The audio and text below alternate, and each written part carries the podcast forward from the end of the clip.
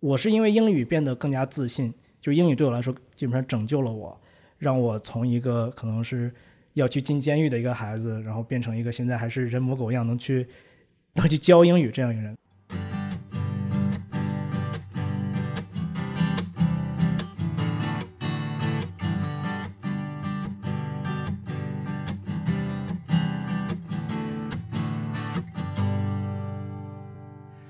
Hello，各位听众朋友们，大家好，欢迎收听 Steve 说第一百九十九期的节目。本期节目的嘉宾是张海璐 Eric，然后他是公众号啊、英语学习笔记的主理人，所以欢迎 Eric。谢谢，谢谢，谢谢，谢谢。非常非常荣幸能做 Steve 的节目。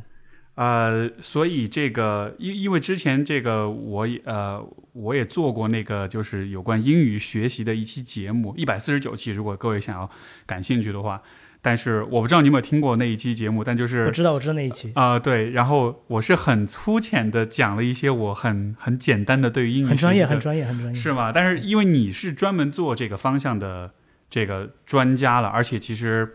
恭喜最近公众号破二十万了，先鼓下掌。谢谢谢谢谢谢谢谢，大家记得关注一下。我记得是那时候是刚去美国读研究生，对，然后我学的是 TESOL，就是怎么教英语。那时候我就想，我以后可能会教英语，那我想积累一些非常真实的素材，比如说我在美国的时候，逛美国宜家的时候，在美国吃一个火锅，我就会把那个拍个照。我想以后大家输入关键词，哎，就一个真实的教材就出来了。当时以这样的目的就开始写公众号，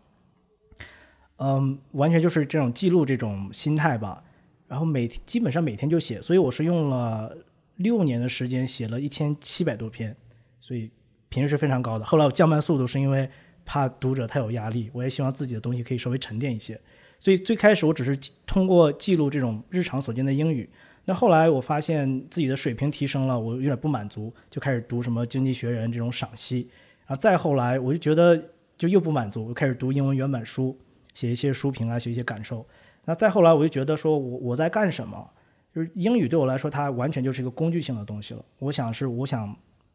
嗯，我是因为英语变得更加自信，就英语对我来说基本上拯救了我，让我从一个可能是要去进监狱的一个孩子，然后变成一个现在还是人模狗样能去能去教英语这样一个人。所以我我知道英语能够带来我的东西。那我想我终极目标是让人变得更有自信一些。所以我之后，比如说最近这一年，我开始尝试用视频的方式，然后我的内容很多，在别人看来可能是鸡汤吧，但更多是我的一个个人感悟、个人感受的东西。这也是我觉得可能是跟你的一些微博、跟你的一些东西可能会打通的一些地方，因为我开始在去从心理这个层面，从就各种学科知识吧，我在想我怎么能够通过英语这个工具让大家变得更自信一些。对，所以这就是公众号这六年的一个一个几个重要的节点吧，就我对它定位是不一样，我想做的事情也不一样。然后你刚才提到一个，比如说我是英语教学面专家，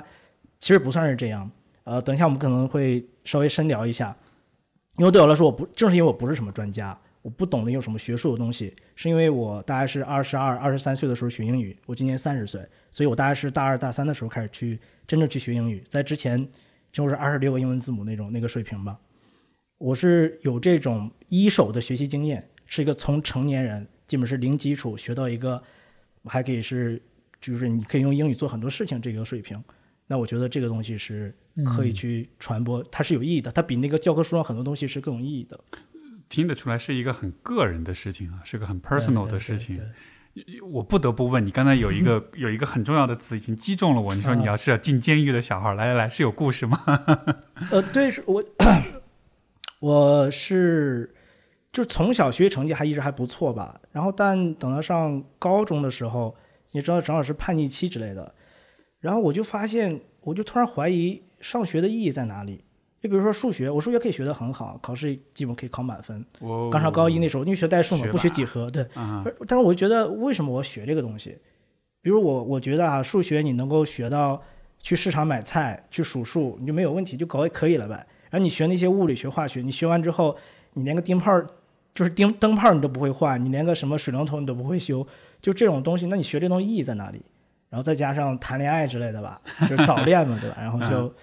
就不去上学，后来就读了两个高一之后，就基本就辍学在家里。啊，当时我一想着就是我要去当兵啊，反正反正干嘛，就我就想做点实实在在的事情。就我不相信教育，不相信那种知识能够带来的东西，我觉得没有用，用不上。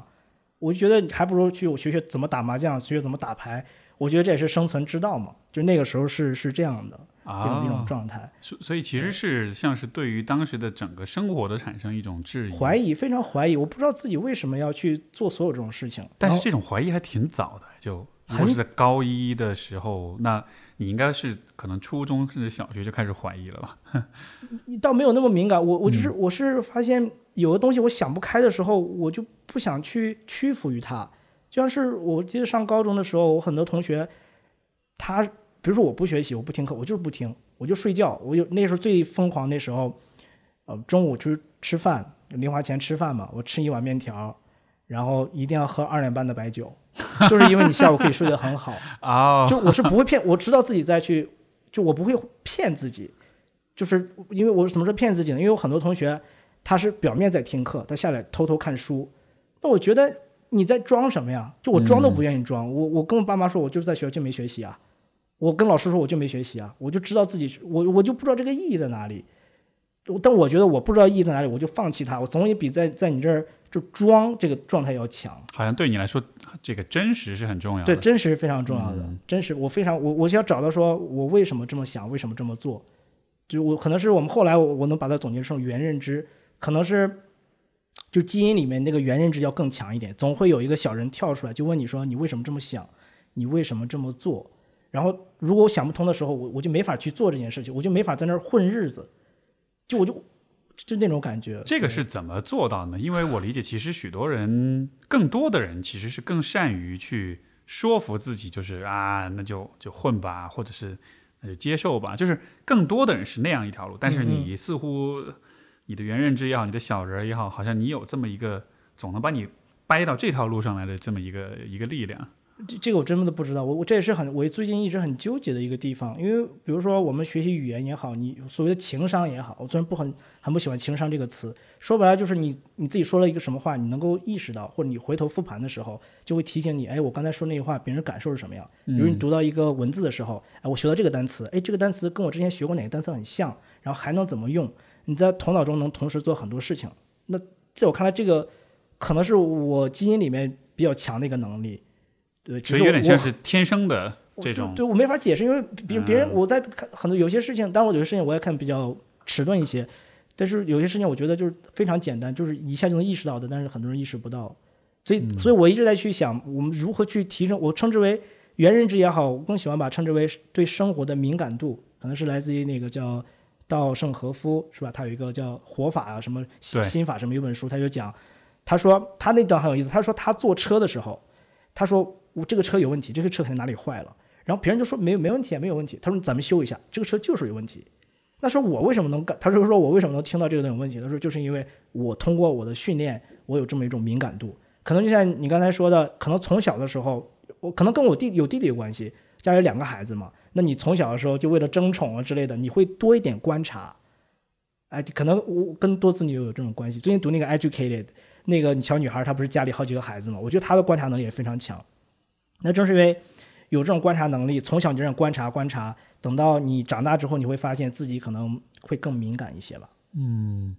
你说这个观察能力，我还蛮能理解的。我觉得，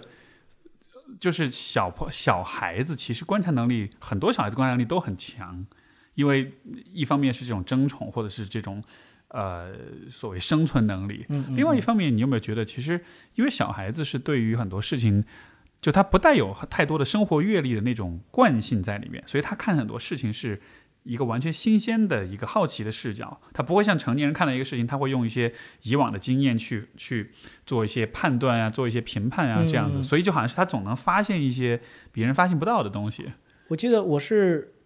六七岁的时候，从山东一个山东巨野一个很穷的一个村子到东北这样去去这边，所以我那时候我的普通话并不标准，就我不会说普通话，我们说那种一个小地方的方言。然后从那时候我就会发现，我就会去对比，就他们为什么会笑我，我说这个话跟他们话有什么不一样。后来我就很敏感，敏感到什么？就你这种敏感会给你带来一种是自卑，就是你你太能感受到那种情感东西。所以有我觉得有段时间我会问自己说，我会告诉自己说，不要说你你干啥去，你干哈去，你要说你干什么去。就是他这种敏感会让你很自卑。那这种自卑等到会会让我一直很自卑，很很自卑。这种我会观察到别人，比如说你会用的是我还是我们。如果你的朋友他在说什么事情，他会我，我就会其实会有点受伤。然后你那个时候就很敏感。那后来有一天你会想通了之后，你会发现那种自卑真的变成了那个超越。我是很喜欢呃那个被讨厌的勇气里面提那个阿德勒心理学嘛，对，就是真的是那种自卑那个力量能把它释放出来之后，就你就感觉像开挂了一样，这个世界就变得无比美好，就所有的一切就就消散了。我是到刚才说高中是这个阶段嘛，等到大学的时候，突然有一天就就开悟了，就那个东西就进来了。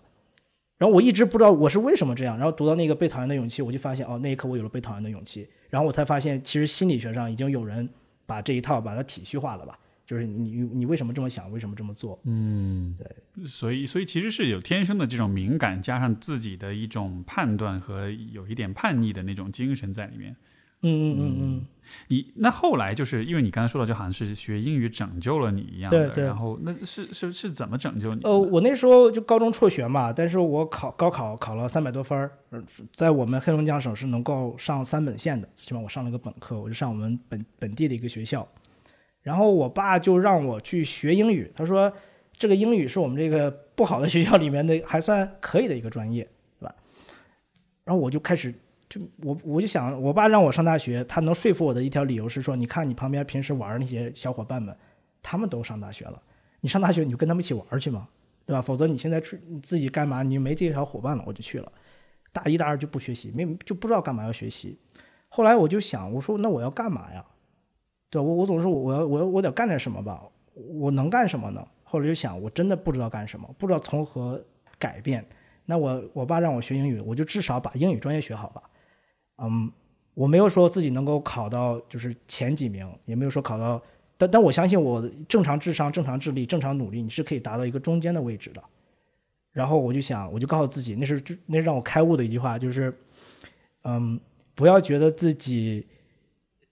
不要不要觉得自己就那种比谁都强，就觉得自己多特别。其实你非常非常普通，你没什么特别的。但也别觉得说自己不比人家，就比人家不好，就妄自菲薄。别人能做到一百分的，我努努力，我至少能做到六七十分。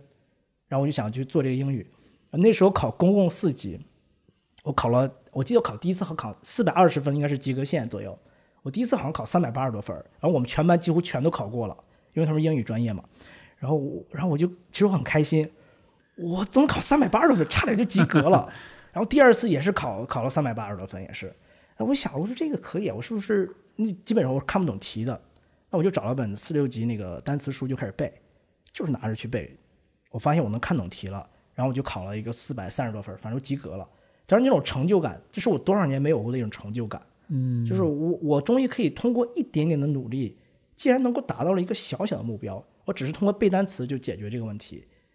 然后我就当时就是从背单词这个事情开始我的英语之旅吧，背六级单词，背专四，背专八。等到我毕业那时候，我们全系一两百个人吧，我专八考了六十九分，就刚及格分那种，是全系第一。啊，OK，就是就是在整个的这个系的对对，对对，然后我，之前我还写过一篇文章，叫“专八呃考过专八什么体会”，我都说，当然很高兴啊，因为之前你那么差，对吧？你是就是全系的倒数第一，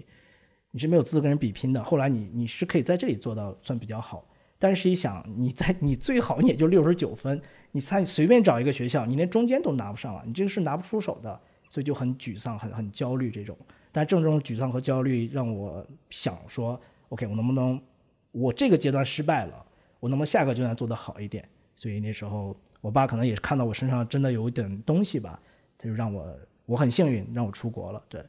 所以这个整个是英语，它让我解锁了一个新的一个世界，让我知道哇，原来其实比游戏好玩。游戏你打装备升级，打装备升级就这样了，但是有但是学习是你越学越知道原来有那么多东西。然后你知道哇，原来有这么有这么多活法，有这么多选择，历史上有有这么人做做了这么多东西。嗯，那是在我很多时候听不懂的时候，但我那种英国文学的那种东西，它就会吸引我，就让我觉得说，哎，还可以这样，还可以这样。那你有那你有考虑过？因为你之前你说你之前，呃比如说学数学的意义是什么？对学物理的意义是什么？你你有那你在去决定学英语的时候有有想过吗？学英语的意义是什么？为什么我开始是不知道的，对我开啊始是不知道，这非常好的问题啊！我开始是真的不知道什么意义，我只是想到说我不知道去做什么，那可能是因为缘分还是什么样，我爸让我学英语，那我至少把我手头这个事情去做好它。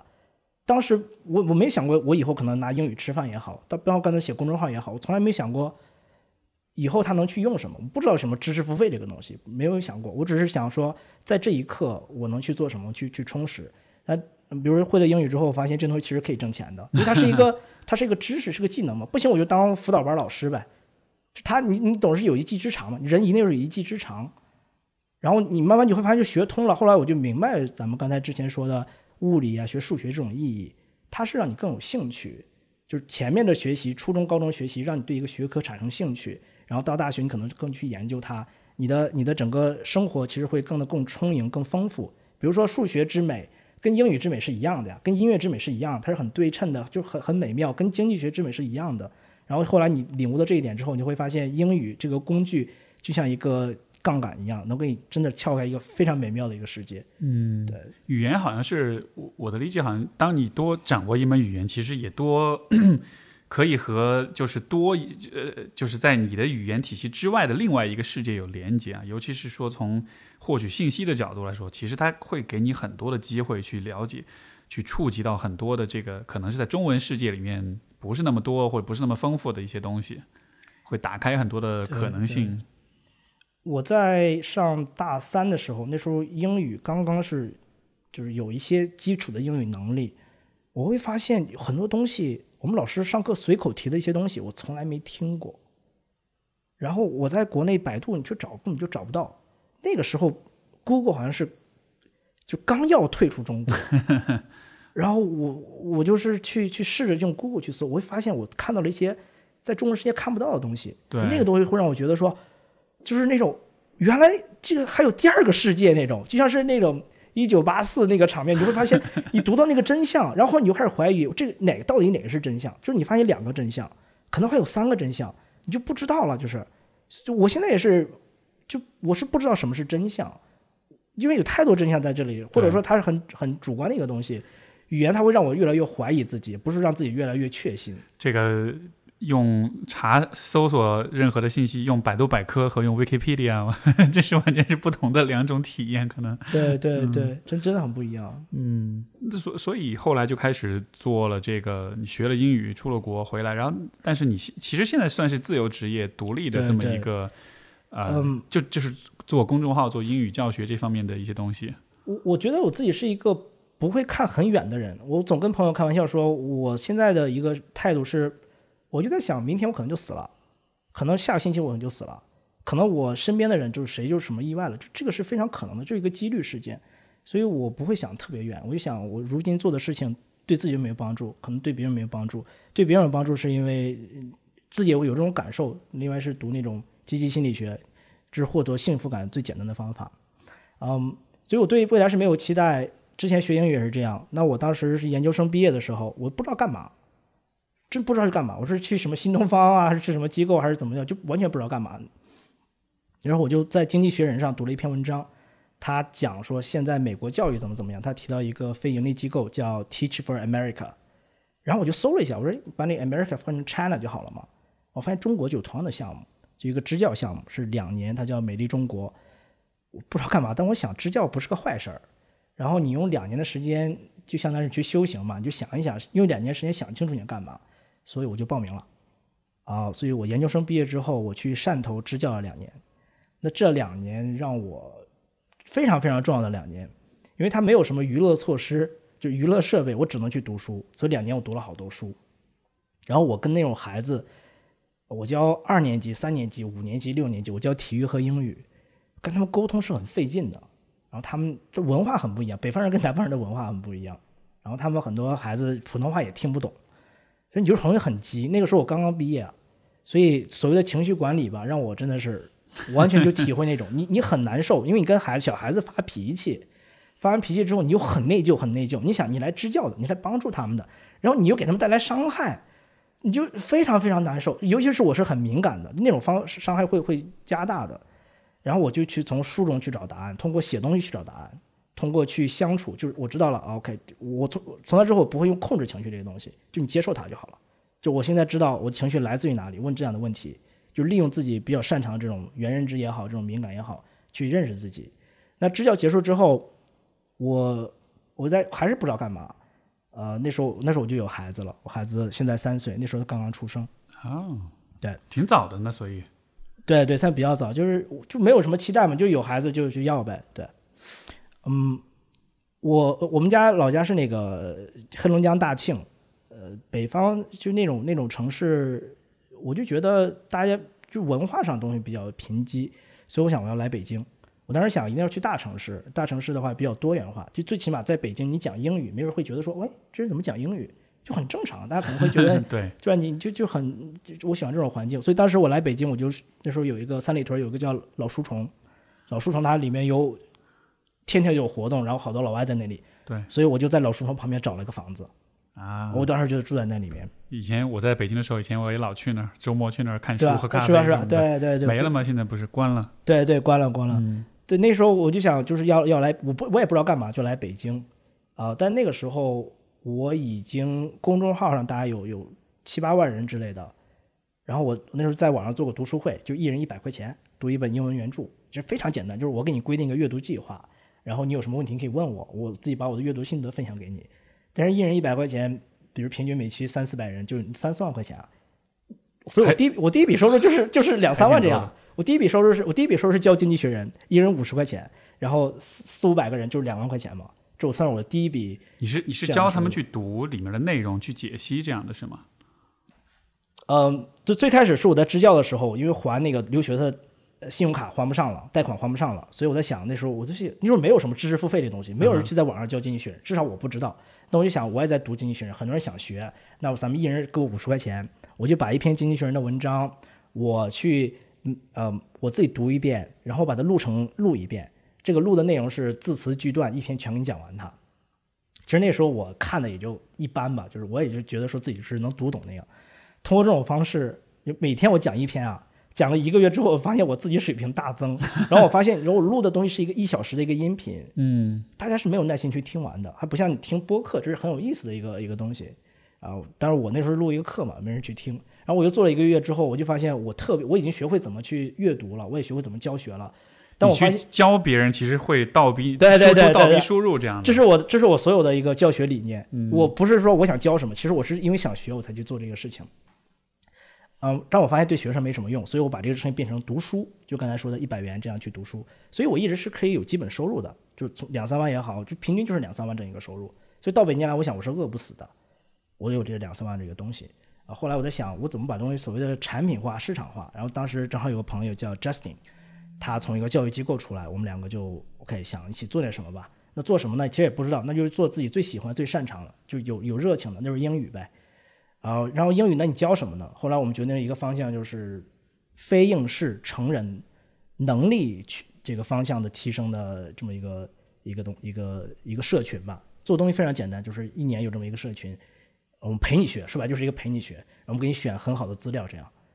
就大概就是我这六年的一个一个经历，其实总结起来还是非常简单的。你一直在说你不知道自己要做什么，嗯你看你初中、高中、大学、研究生也毕业、支教完了之后，一直都在说不知道你要做什么。对对，但很有趣，同时好像如果我们看站在旁人角度 看你的路径，感觉又好像一直都有一个主线。所以当你说你不不知道自己想要做什么的时候，嗯和这个故事对比就蛮大的。很有意思。可能是后来我可能找到答案，我也在问自己。呃，后来找到答案是在那个叫叫什么《Atomic Habits》讲一个习惯那个书，它里面就讲到一点，就是你不能认为，就很多时候我们不去改变，我们害怕改变，是因为我们觉得，我就我们说做自己嘛，但是你那个自己会在变化的呀。就你，比如我们经常会说勿忘初心，你那个初心它会变化。你十六岁的初心，你二十八岁还在坚持，你不有病吗？对吧？它肯定会变的。所以我我可能也是想，我一直说自己不确定做什么，是因为那个我一直在变。如果支教时的我不一样，当了爸爸的我不一样，创业了两年的我不一样，你你的你的经济收入不一样，你自己朋友圈不一样，你就会有不同的想法。所以我不确定明天会是什么样，我只能说，我我我之前读那个叫，我好怎么好像提好多书名啊，感觉我掉书袋一样。就是我要给他们 credit 是这样，就比如那个《高效能人士七个习惯》嘛，那个对我是我那本书很推荐，听起来很像鸡汤，但是真的我觉得挺有用的，尤其是对大学生。很几年前我就读到它里面说一句话，是说你要做一些呃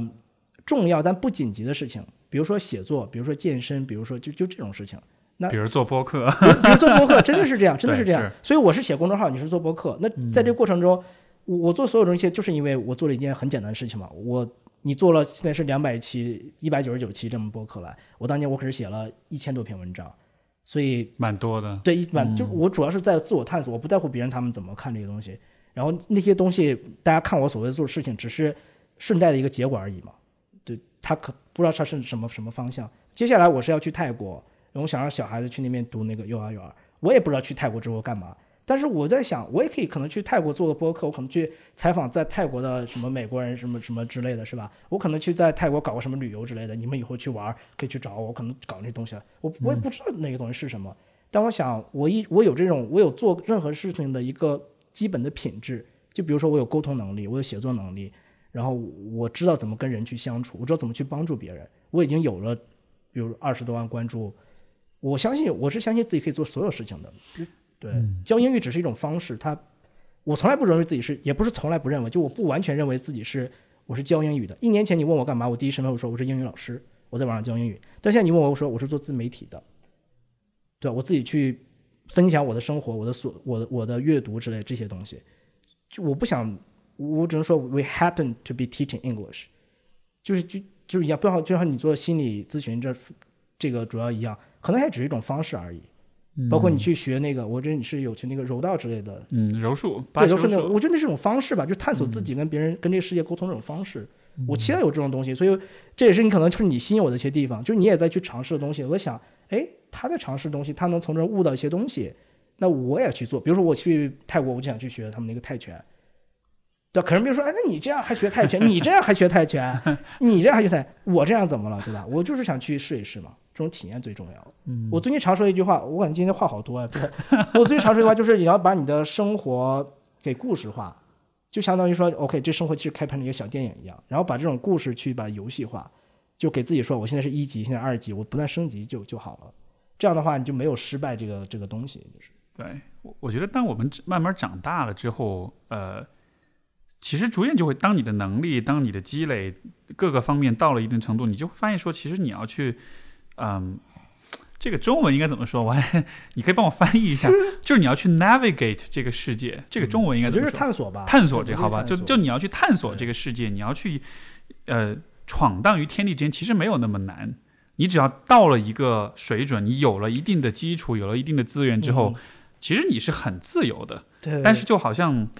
呃，我觉得好像很多人对于人生的想象是。我需要积累很多的东西，然后因为因为你因为我我估计你肯定是也听过这样的说法，比如说有人会说我我先挣钱挣到我四十岁，然后再退休财务自由，然后我再去怎么样怎么样，对就好像是他会先把那个呃前面的那些积累时间想象成是一个特别苦大仇深的一个一个阶段，也很不自由，然后也很出卖灵魂这样的。但实际上就是你要真的想要去自由的走出去的话，其实你需要的东西并不是特别多。没有我们想象那么那么那么夸张，一定得是个富豪什么的。对，这这也是为什么我说我对未来没有期待，因为这一刻我我太满足，我太喜欢这一刻了。我我怎么忍不住要提书名？就是就那个叫叫叫那个什么 Tuesdays with Maury，啊，什么是周二说和和呃哦，相约相约星期二之类的叫什么来着？对对对那个对吧？其实以它里面有这种话，他说就现在很多人说我想回到年轻的时候，就我想回到年轻的时候。他为啥你回到年轻的时候？呃，你你说那个时候我我这个貌白肤美的是吧？这种是吧？不是貌，反正就是就是就是之前很好，身体什么也很好。但是其实仔细想一想，你有这种想法，是因为你对自己现在太不满意了。那我们有时候去想，我以后了才能怎么怎么样，才能怎么样？我想就是它这本质是你对现在不满足，当你对现在做的事情很满足，你就不会去想那些，就是想那么多了，对吧？我觉得是这样。你你刚才提这点非常有意思，因为我自己不是刚才刚才说咱们是刚到二十万嘛，二十万关注，然后我就想跟大家去也我想做一个小视频或者写篇文章，就跟大家去分享我的一个感受吧。我想说第一条就是不要等，我我有写好稿了，第一个字就是就不要等。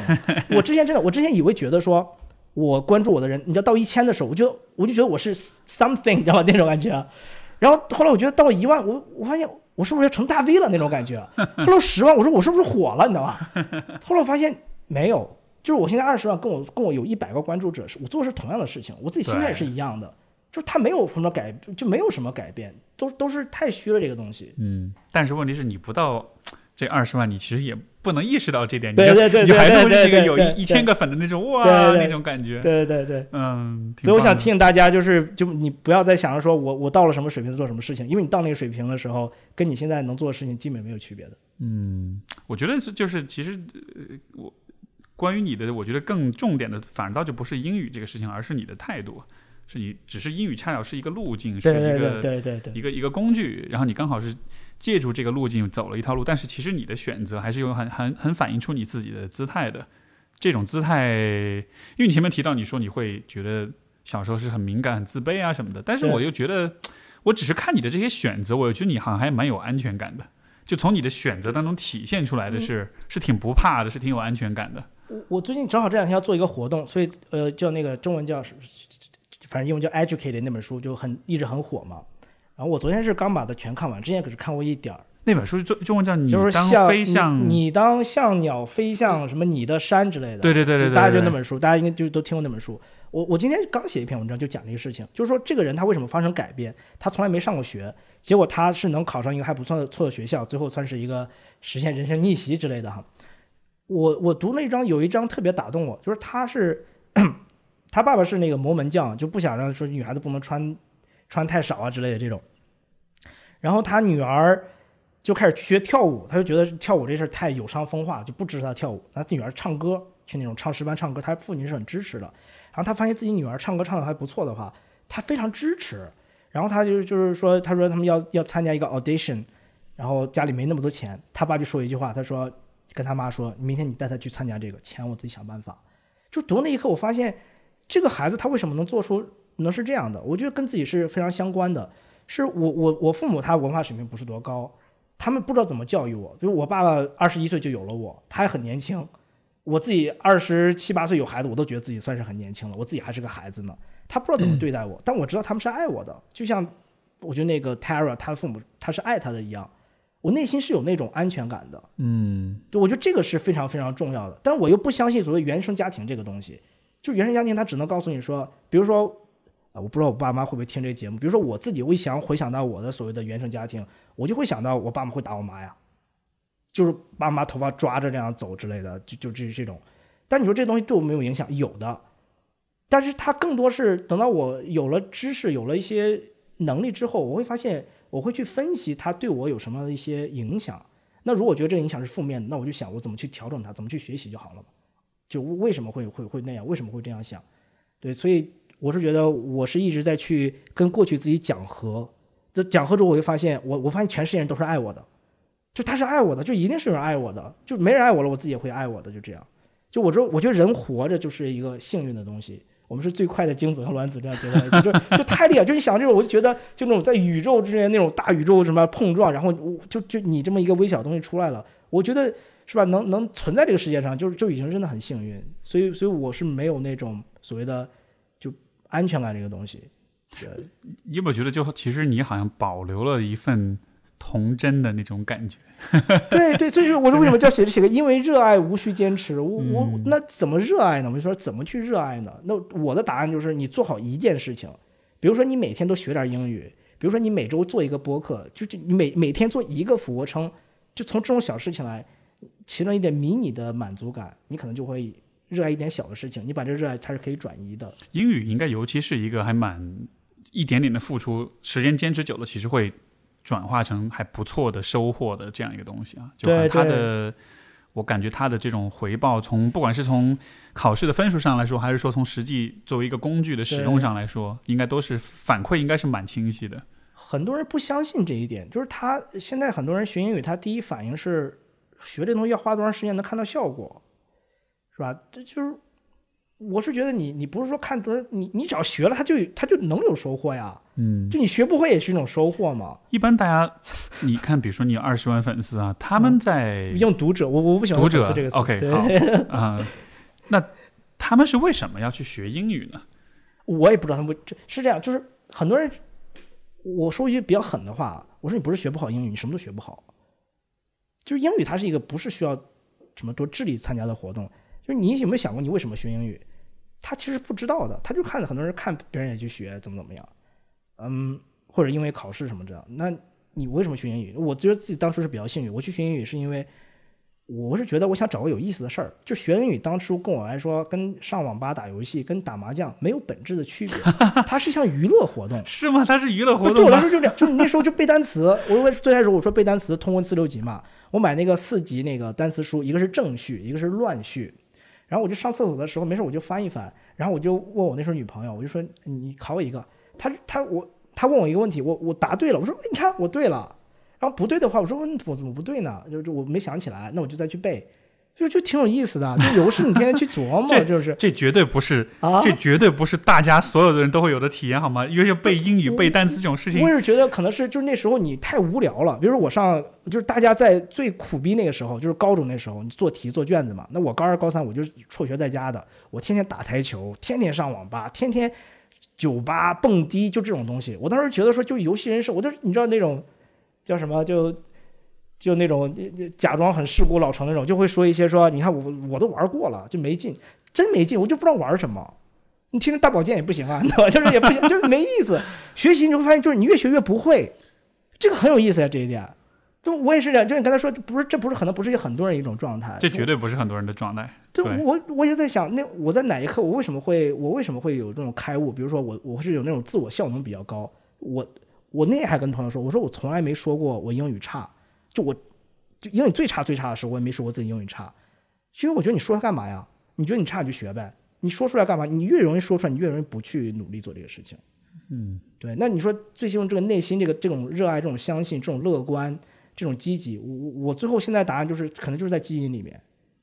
就我已经找不到这个东西了。有人他就是对我我也感觉是这样，就他好像不是一个能够用某一个。一种理性的解释去描述的问题，好像就你觉得你是这样吗？我觉得你是这样的。嗯，我觉得呃，应该怎么说呢？就是因因为我会很好奇的点是啊，许多不光是你，包我自己的经验，包括很多我见过的人，就是他们在很多人的人生路是看上去是迷茫的，而且就是说他们会一直感到迷茫，一直感到不确定。但同时，你从旁人的角度来看，又觉得还蛮清晰的，就是这样一种对比就很有意思。然后当你去问他们。的时候，他们主观上会觉得，哎，我一直都是迷茫，我一直是不确定的。但是，所所以这个地方我觉得很有趣，就好像是一个，因为你知道现在很多人也感到迷茫，不知道自己想要什么，不知道自己要做什么事情啊，怎么过自己人生。如果说，嗯，主观上感到迷茫和你的人生那个路子走的思路清不清晰，如果这两件事情没有必然联系的话，那么也就意味着。是不是也就意味着，其实主观上感到迷茫是 OK 的，只要你在生活中找到那些呃能支撑的有主线的事情就好了。说得好，就好像是就好像是就好像是这个问题似乎不是通过思考来解决的，因为现在许多人是觉得我到底喜欢什么，我要想，我使劲的思考，想想想比较很多的问题，包括比如说跟不同的人，我应该跟谁谈恋爱，对吧？我应该跟什么样人结婚？就你会想很多，哎，对对。但是好像你想到最后了，就会发现你想的东西和你最后做的东西其实是。是不一样的。那这样来说，岂不是就想的东西就是没用的，而是做的东西可是更重要的？我觉得是这样。所以我同意你刚才这个分析。因为我听你的故事，就再一次确认这个猜想，就觉得你看，你一直是觉得自己是迷茫，你一直是不确定自己为什么要做这件事儿，但是你的实际做的事情，就好像是你的身体就自己把你带到那条路上去了。你是不停的在去，其实就是验证嘛，就像是你脑袋里的东西，它只是一个理论，这个理论可以很天马行空，然后你通过做。非常实际的事情，嗯，我又要提书，就是 就就新一本新书嘛，叫那个呃牛津的一个社会学家项彪写的叫把自己当做方法，他这个标题我就很喜欢。他最近很火，最近很火，最近好像到处都在对对提到他。我倒是觉得他的书比他的可能访谈什么，我觉得要更好看。OK，就它里面就是我觉得是我非常认可，可能回头看也是这样，就是你先研究自己很多大问题，你先你你想也想不明白，他不你触不到摸不到是吧？那你从自己出发，然后你通过做一点点事情去验证，比如说你去谈恋爱，它是验证；比如我去支教，它是验证；你去创业是验证；你去你你去写下的每一个文字都是在去验证，他会给你这种反馈，对吧？然后你你就你就是虽然你是很你迷茫，你迷茫代表着你对现在不满足啊，你知道有一个更好自己在那里，所以它是一件非常好的事情。像向彪他也说，他说挣扎就是生活中的一部分。他有一句话我特别喜欢，他说，就是人总会说你这人活得真通透。他说哪有什么通透啊，人就会开始越活越不明白，越活你会发现，是那就是他是是很矛盾的。然后你能从不不同的角度去看这个问题。嗯哼，我觉得是人有人人有迷茫，跟说现实中看的说没有迷茫，就还是不冲突的，对吧？迷茫你只是说我我怎么能把这件做得更好，我我怎么能让自己有那种持续的成就感，那个把那个意义去放大。没错，就是迷茫可能是一个默认的条件，然后呢，其实迷茫永远都会有，即使你很多事情做得很好，你所谓的活得很通透，但实际上你只是会换一些新的问题来迷茫而已。我在我在网上有时候我会分享一些东西，大家就会说你怎么活得这么通透是吧？比如说你你你说你你想去哪儿就去哪儿，你想让孩子去泰国什么就去泰国，说走就走，对吧？我就是在想，我今年三十岁，我这点人生经历，我经历这种东西，我怎么会通透呢？我怎么会活明白了呢？我不知道啊，我就是因为不知道，所以我才要不断的去写，不断的去问。那我写过一篇文章出去，大家可能看到了，就会给我一些分享。无论是什么样的分享，无论只是一个很简单的留言，它能让我去想到说，哦，还有人这样看，还有人这样想。我就我我需要是这个东西。呃，之前有人说我喜欢在我说我在网上蹦迪，就是我每天发的东西很多嘛。对，但是那个东西就是，我就想记录下那一刻，它它就是我我非常非常重要的一个一个思考一个东西。就就是因为你太迷茫了，这个太焦虑了。这个我觉得作为社交媒体上，作为这种一个一个大 V 来说，其实我觉得这是一种很坦诚的姿态，因为你知道，其实现在许多大 V 要要要要崩人设，要要立人设，所以所以其实是不太会说关于比如说自己迷茫的问题的，因为现在更多的大 V 们是喜欢树立一个形象，是说。I got it all figured out，对吧？就是我什么都想明白了，然后我，然后我是来给你们讲答案的。我我特别我特别喜欢你刚才抛这个点出来，因为这算是我的心机和套路吧，就是故意的我一直很相信一点，倒不是故意的，就是我发现我的个人成长中，是因为我去暴露了这种脆弱感，这种 vulnerability、我很喜欢那个叫 Brené Brown，他不就就他是专门研究这个东西的。我我真的我真的很相信那些东西，你必须得去真正的坚强。我们说真的不装逼，所谓真正的这种谦虚，就是因为你是敢于去暴露这种东西。就是我就是错了，我很喜欢你自己做那个，就是你今天发一个什么东西，小作文是吧？对，过几天之后你会跟自己去辩自己论。辩自己我。特别喜欢那个东西，这个挖了个坑，现在我随便发个什么都有网友说，就这个会变自己吗一？定是这样。然后一看，哎呀，别啊！我特别不喜欢打脸这个词儿，大家就说你看打脸了吧？人生就是打脸啊，你怎么可能不打脸呢？对，如果你自己回头看一看自己一年前，这不是一年一个星期前发的东西，说我这个哦说的真好，说明你这一个星期没有任何进步，对这不可能的事情。所以就就是我很讨厌这个所谓打脸的东西。我以前去那个就是去加拿大留学的时候，因为是 呃零四年的三月二十六号落地的，所以我每年三月二十六号都会写一篇日记。但是我每一年这一天写之前，我都会把去年这一篇拿出来看一下。然后，对对对然后，然后每一次看前年前一年的，我都觉得哇靠，这太傻逼了，对对对 就会觉得自己特别蠢，我每年过生日会写一篇，对吧？对。那又说到刚才这个，我刚才说从心理上我自己成长是这样的。那从嗯比如说你刚才说，比如很多大 V 他就是说我自己多成功多成功，我觉得这是很病态的一个东西，或者说我们人类本身就很追求那种奇迹心理，就这个人什么也没干，就就什么他就成功了。但你看任何一个人，他背后经历那个东西，即使他是富二代，即使他什么，他其实背后经历很多东西的。那我觉得我之所以能够获得一些关注，我们之所以有些人很信任我，很喜欢我吧，我觉得就是因为我是敢于去暴露这种很比较真实的一种状态，我会去跟大家去讲，比如说我上我我本科三本，我我研究生就很一般的学校，很多人可能就不提这个事情，很多人就说啊，我现在有多少多少关注，我是不会提这个事情，就是因为二十万它是一个节点，我是想跟大家去分享这份喜悦，我可能会提这个数字。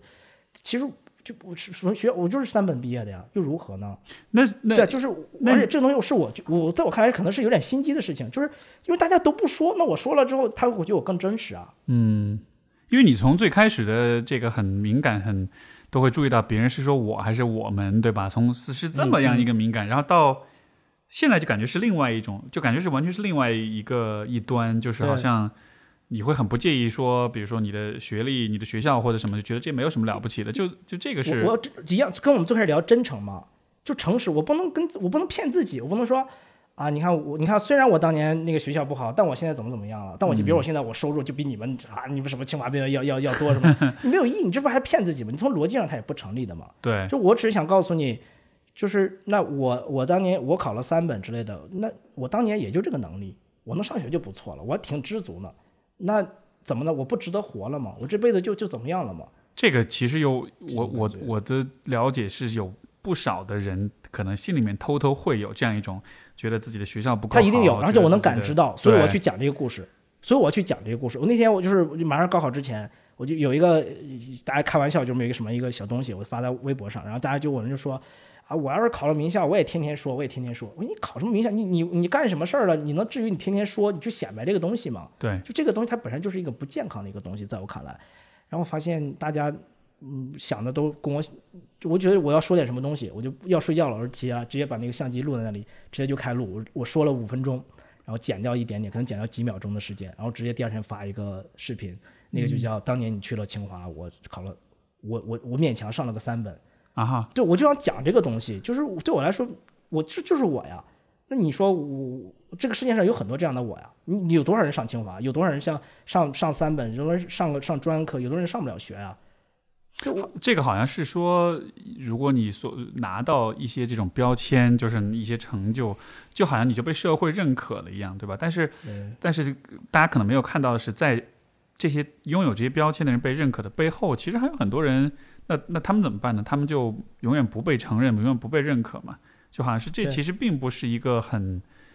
很友善的看待这个世界的角度，就好像是是其实是有点慕强心理的，是有点这种胜者为王，败者为寇。对对对对对然后胜利者是踩着失败者的尸体的这种感觉，对。但是其实我那样子是对于大多数人来说，对于大多数可能没有特别、没有那么特别的普通人来说，这并不是一种很值得模仿的一种方式。对对，我觉得我自己这种成长方式吧，我觉得是一个呃可以跟大家分享的，就是说这个世界上也有这么一种可能。这这我我去做这种事情，比如在微博上去写什么东西，比如写文章也好，我有时候问自己为什么敢写这个东西哈。那英语就不说，英语咱保证这个东西是对的，是吧？这是最起码。但是有一些人生的东西，我为什么有资格，比如说去说点什么东西？我唯一确信一点是我每天都在进步，就我在在想，比如今天我们在做的东西，我们聊的过程之中对自己一个反思，然后对你一些学习，太多东西可以去学习。那同时我也确定的是，我的状态是幸福的，就是我就问自己，我现在是不是幸，或者问自己，我就不是你幸不幸福，是你怎么能更幸福？就我那个本质设定就不是幸福不幸福，就是我就是幸福的，我怎么能更幸福？我觉得每天都活太幸福了。我所有朋友见我就是就是你你怎么天天这么嗨？我说我也我我我昨天一夜没睡觉，你知道吗？我昨天一夜没，我今天早上七点半睡的觉，就读那个 Educated，我就从从昨晚上从一半嘛就就读完它，我一晚没睡觉，说今天上午睡了一下觉，但是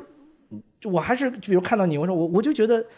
我们在做一些事情，我们在分享一些东西，我们在再去聊这东西，我就觉得太棒了，就是你就说不上那种东西，我就我这有时候我就现在就死了，就也挺好的，就就值了，就是我觉得我到天堂，比如说你这辈子过怎么样，我觉得挺好的啊，嗯，就我我自己找到了那个我自己的信念，然后我也可能对别人有一点点影响力，我觉得就足够了。那你人生你还求啥呢？对我觉得对，我觉得你刚才说那个词儿是找到信念，这个其实是，就是信念这东西好像不是我们通过思考、通过知识付费提问得来的，它好像就是一个你通过实践得来的，而且做播客，做播客，写东西也，是对，就好像是有些事情是，就你就是喜欢，你就是一直会去做，你也不不太费劲。因为这个话题，我前两期节目我也在说，就是嗯大家不是会说到，比如说毅力，说到坚持，说到这样一些品质，我就会说，就我观点其实跟你很像，就是我觉得这个是个伪命题，因为你真正应该去找的是你喜欢的事情，是那种你坚持起来不费劲儿的事情，而不是那种特别苦大仇深、头悬梁锥刺股，然后要把自己搞得很惨。因为很多时候你去做那样的事情，就是你会一时的说服自己这事儿很有价值，但时间久了的话，你的情绪你是得不到你的内心那个那个情感的部分的支撑的，就是你没有一个真正对他喜欢和在乎的感受的话，时间久了，你的你的你你你给自己的那个理由会慢慢的被时间、被生活的无趣给一点一点的消耗，然后其实那样子就放放弃的很快。你你你，但是我想你做，我很同意你刚才说的这一点。那我想我们那我们怎么呃，之前也 TED 上有个很出名一个演讲嘛，就你是去呃追求你的这个这个 passion，还是追求这个 curiosity？就是很多人他把那个东西分成两类人嘛，就有些人就是一个是激情，一个是好奇好奇，就很多人你这区别是什么？嗯，就是好奇的话，你会不断尝试不同的东西。就是我我我我我想做，就是做这个就做那个，做这个就做那个。但是 passion 是说，你就知道自己一生是为什么而努力那种感觉。嗯就你那个面向很明显，很明显就在那里。比如说你你我，比如对我来说，我可能就是二十七二十七八的时候，我就知道，OK，英语它是我打开这个世界的工具，那我就借助它去探索这个世界就好了。有一个具体的时刻吗？还是说就是那一个阶段的这么一个结论？就那个阶段吧，我可能说，就那个阶段然后让你上道了，就是。但有些人你会发现，他做了，比如说做了几年这个事情，然后跳槽了，做几年这个事情，跳槽做几啊年这件事情了，人呃，就是他们他们就是就是更多是那种 curiosity，答案是这么说。但是倒不是说你是你一定是 A 或者 B 这种，对吧？他的他这个点就在于，就你不要急，你不要总觉得说我现在还没找到说我我那个 calling 那个东西，对，对吧？什么还没找到，你就别急，就挺好。你你现在做这个事情，其实就就挺好的。就是他把这种东西分成两两种路径，我觉得这个东西对我是有点启发的。嗯，我的这个时刻是，嗯呃，就是曾经有过的一个时刻，是我就是当时到了上海之后，一开始我没有自由职业，一开始我其实是去韦博英语，是去一个教英语的机构，所以我们是同行过一小点，也大半年的时间吧。然后，然后，然后我当时在，但我不是教，我是做管理的那种教学管理那样。然后，呃，我有一天上班的时候。因为我就坐在我的角落，我的办公桌那儿，因为我是我是老大嘛，我是坐在角落里，这个看着所有人这种的。然后那天我就很无意识的注意到，哎，我现在好像上班没有在工作，我在刷微博。然后我就注意到我好像很无聊。然后我注意到我的内心好痛苦啊，我好讨厌这个地方，我好不喜欢这个工作，我在干嘛？然后我当时就突然一下意识到，因为你平时就是你每天做的事情，你熟悉了之后，就完全进入一种无意识的自动化的状态，就是完全是你开了这个自动驾驶，你每天就是机械性的重复的一些事情。嗯嗯但那天突然这个自动驾驶一下就被关掉了，我突然就意识到，wait a minute，我现在是，等一下，等一下，等一下，啊，我现在好痛苦啊，我现在内心绞痛的感觉，我就觉得就是，所以我特别喜欢英文有个说法，就是说你的工作是 soul crushing，就是你就是你在做一个 soul crushing，就是你的一个扭曲灵魂的一个工作出卖，灵魂那种感觉。对对对对对，然后然后然后在那一个时刻，我突然就意识到，OK，我知道我要干嘛了，我要干的就不是我现在要干的事情，因为那个那个痛苦的感觉就恰恰就源自于说你。就有点像是，比如说你你你放弃了真爱，你和一个你不喜欢的人在一块儿，但是你每天都忘不掉你的真爱，然后你才，然后这个时候你才能确认说，其实那是你真爱，其实现在这不是你想要的你你说感受，其实现是我现在的一种感受。我现在会很怀疑教英语的意义。啊。就我在想，那你我我是在想，就比你学英语干嘛呢？你学会了英语干嘛呢？我我说一句话还挺难听的，我说有些有些人就是你傻逼，你学英语吗？你学会只是一个会英语的傻逼。就如果英语它没给你带来一些，嗯就像减肥一样，你瘦了又如何呢？就你你你你可以节食，你可以怎么去瘦了？你瘦了又如何呢？它没你的生活方式，你的思考方式没有发生变化，它它没有意义。这个事情做的，就你做任何事情，它一定是产，它一定是产生背后那个那个你整个思考方式，它多了一个维度去看东西。那个东西没有的话，这个东西就不是不不是太有意义。那我就在想，做英语是不是最好的这种方式？就我我也不知道怎么去做，所以我是有点会有时候会感受到，我说我我在干嘛？我最近做一些尝试，是说把以前那个，就大家不是对英语学习没兴趣嘛，那我就把比如看个电影，我自己看两个小时电影，可能看一两遍，我把它剪成一个十分钟那个素材，我给你讲一遍，然后看电影就学就稍微娱乐化一点，我让你通过我的讲解，让你觉得说学英语还挺有意思的，先骗你进来，然后你学着学着，你自己发现自己其实可以的，就我可以去学会的，我能学会的，你可能就有点自信了。这是我现在能给让自己一个，就是还是能够 there 的这么一个一个答案吧。我我我得，可能我真的要去做个播客什么之类的。我觉得这个可能是更大家在午夜的时候，你知道吗？去听这个东西，可能就在那一刻，就像你说的，他可能就被戳中了，然后他就想去做点什么东西来。对，所以学英语有点太难了，你知道吗？因为因为你绕了半天，你才做这个事情来的，是吧？对，所以也许这个原因，你今儿说话特别激动，特别 是是这样，是这样。我撞上这个点了，也许对对，真真是这样，真是这样。对今天我状态还是我觉得就是打打，就虽然一夜没睡，但是挺激动的，是啊，很好啊，嗯，呃我我我替听众问一个这个可能比较随便问，随便问比。较俗气的问题，就是对于你来说，你觉得学英语这个这个问题其实非常大，但就是从你嗯个人的角度上，你觉得学学英语这个事情最重要的是什么？呃，你说是学好英语最重要什么？还是学会了英语？就是学好英语就是就是学习这我怎么能学这个过程，好英语对对对，我觉得，嗯，是不是很难回答？没有没有没有，我觉得这，嗯，我觉得最重要也是，呃，我我稍微整理一下语言啊，这个嗯就你要耐得住寂寞，耐得住那种恶心，就我觉得最重要一点，就是因为它它本质是这种重复和重复，就是就是不断去重复嘛。然后你你自己，就你你一定要忍受它，就你就接受这个现状，就是说它没有什么，就你要接受它基础的一个设定，就是它不是一个多难的一个东西，它就是不断重复，不断重复。然后你自己你要学会原谅自己，就是耐得住寂寞嘛，就就是你是你在这过程中你要不断原谅自己，我忘了就忘了，忘了就忘了呗，就不要追求什么地道，那是一个结果。嗯就你就你就怎怎么怎么说，你就比划不行嘛，对吧？This that 不就行了嘛？就你原谅自己，你说这个是挺好的，我只是要更好。所以你看这种这个设定很重要。就刚才我一直说的，你要耐得住寂寞，怎么耐得住寂寞？就是这种忍得忍得住那种恶心啊，就是你要不断的去原谅自己。嗯你知道自己做的不够好，但你要去原谅自己，因为你这种设定是说，不是说我不会我去学，而是说我能说的差不多，比如说我能连连说带比划，我只是想说的更好。你这样从这个视角一视角这么一调换，你会发现你自己是更愿意去学习的。我觉得这个是非常重要。我一直很原谅自己，我现在会说一讲英语，当然很流利，但是我也会犯很基本的语法错误。那我开始就我我看我还当老师呢，我都犯这种基本的语法错误，那很正常啊，这不是我的母语，我每天说多少中文，说多少英文啊，我这么想的会去原谅自己了。那下一次我我的朋友场景，我再去把它用一次，上次我把错的地方用一次，我上次只说了一个就是一个很一般的表达，我最近学了一个很好、更有意思的表达，更有趣的，我把它用出来，行不行？就是以这种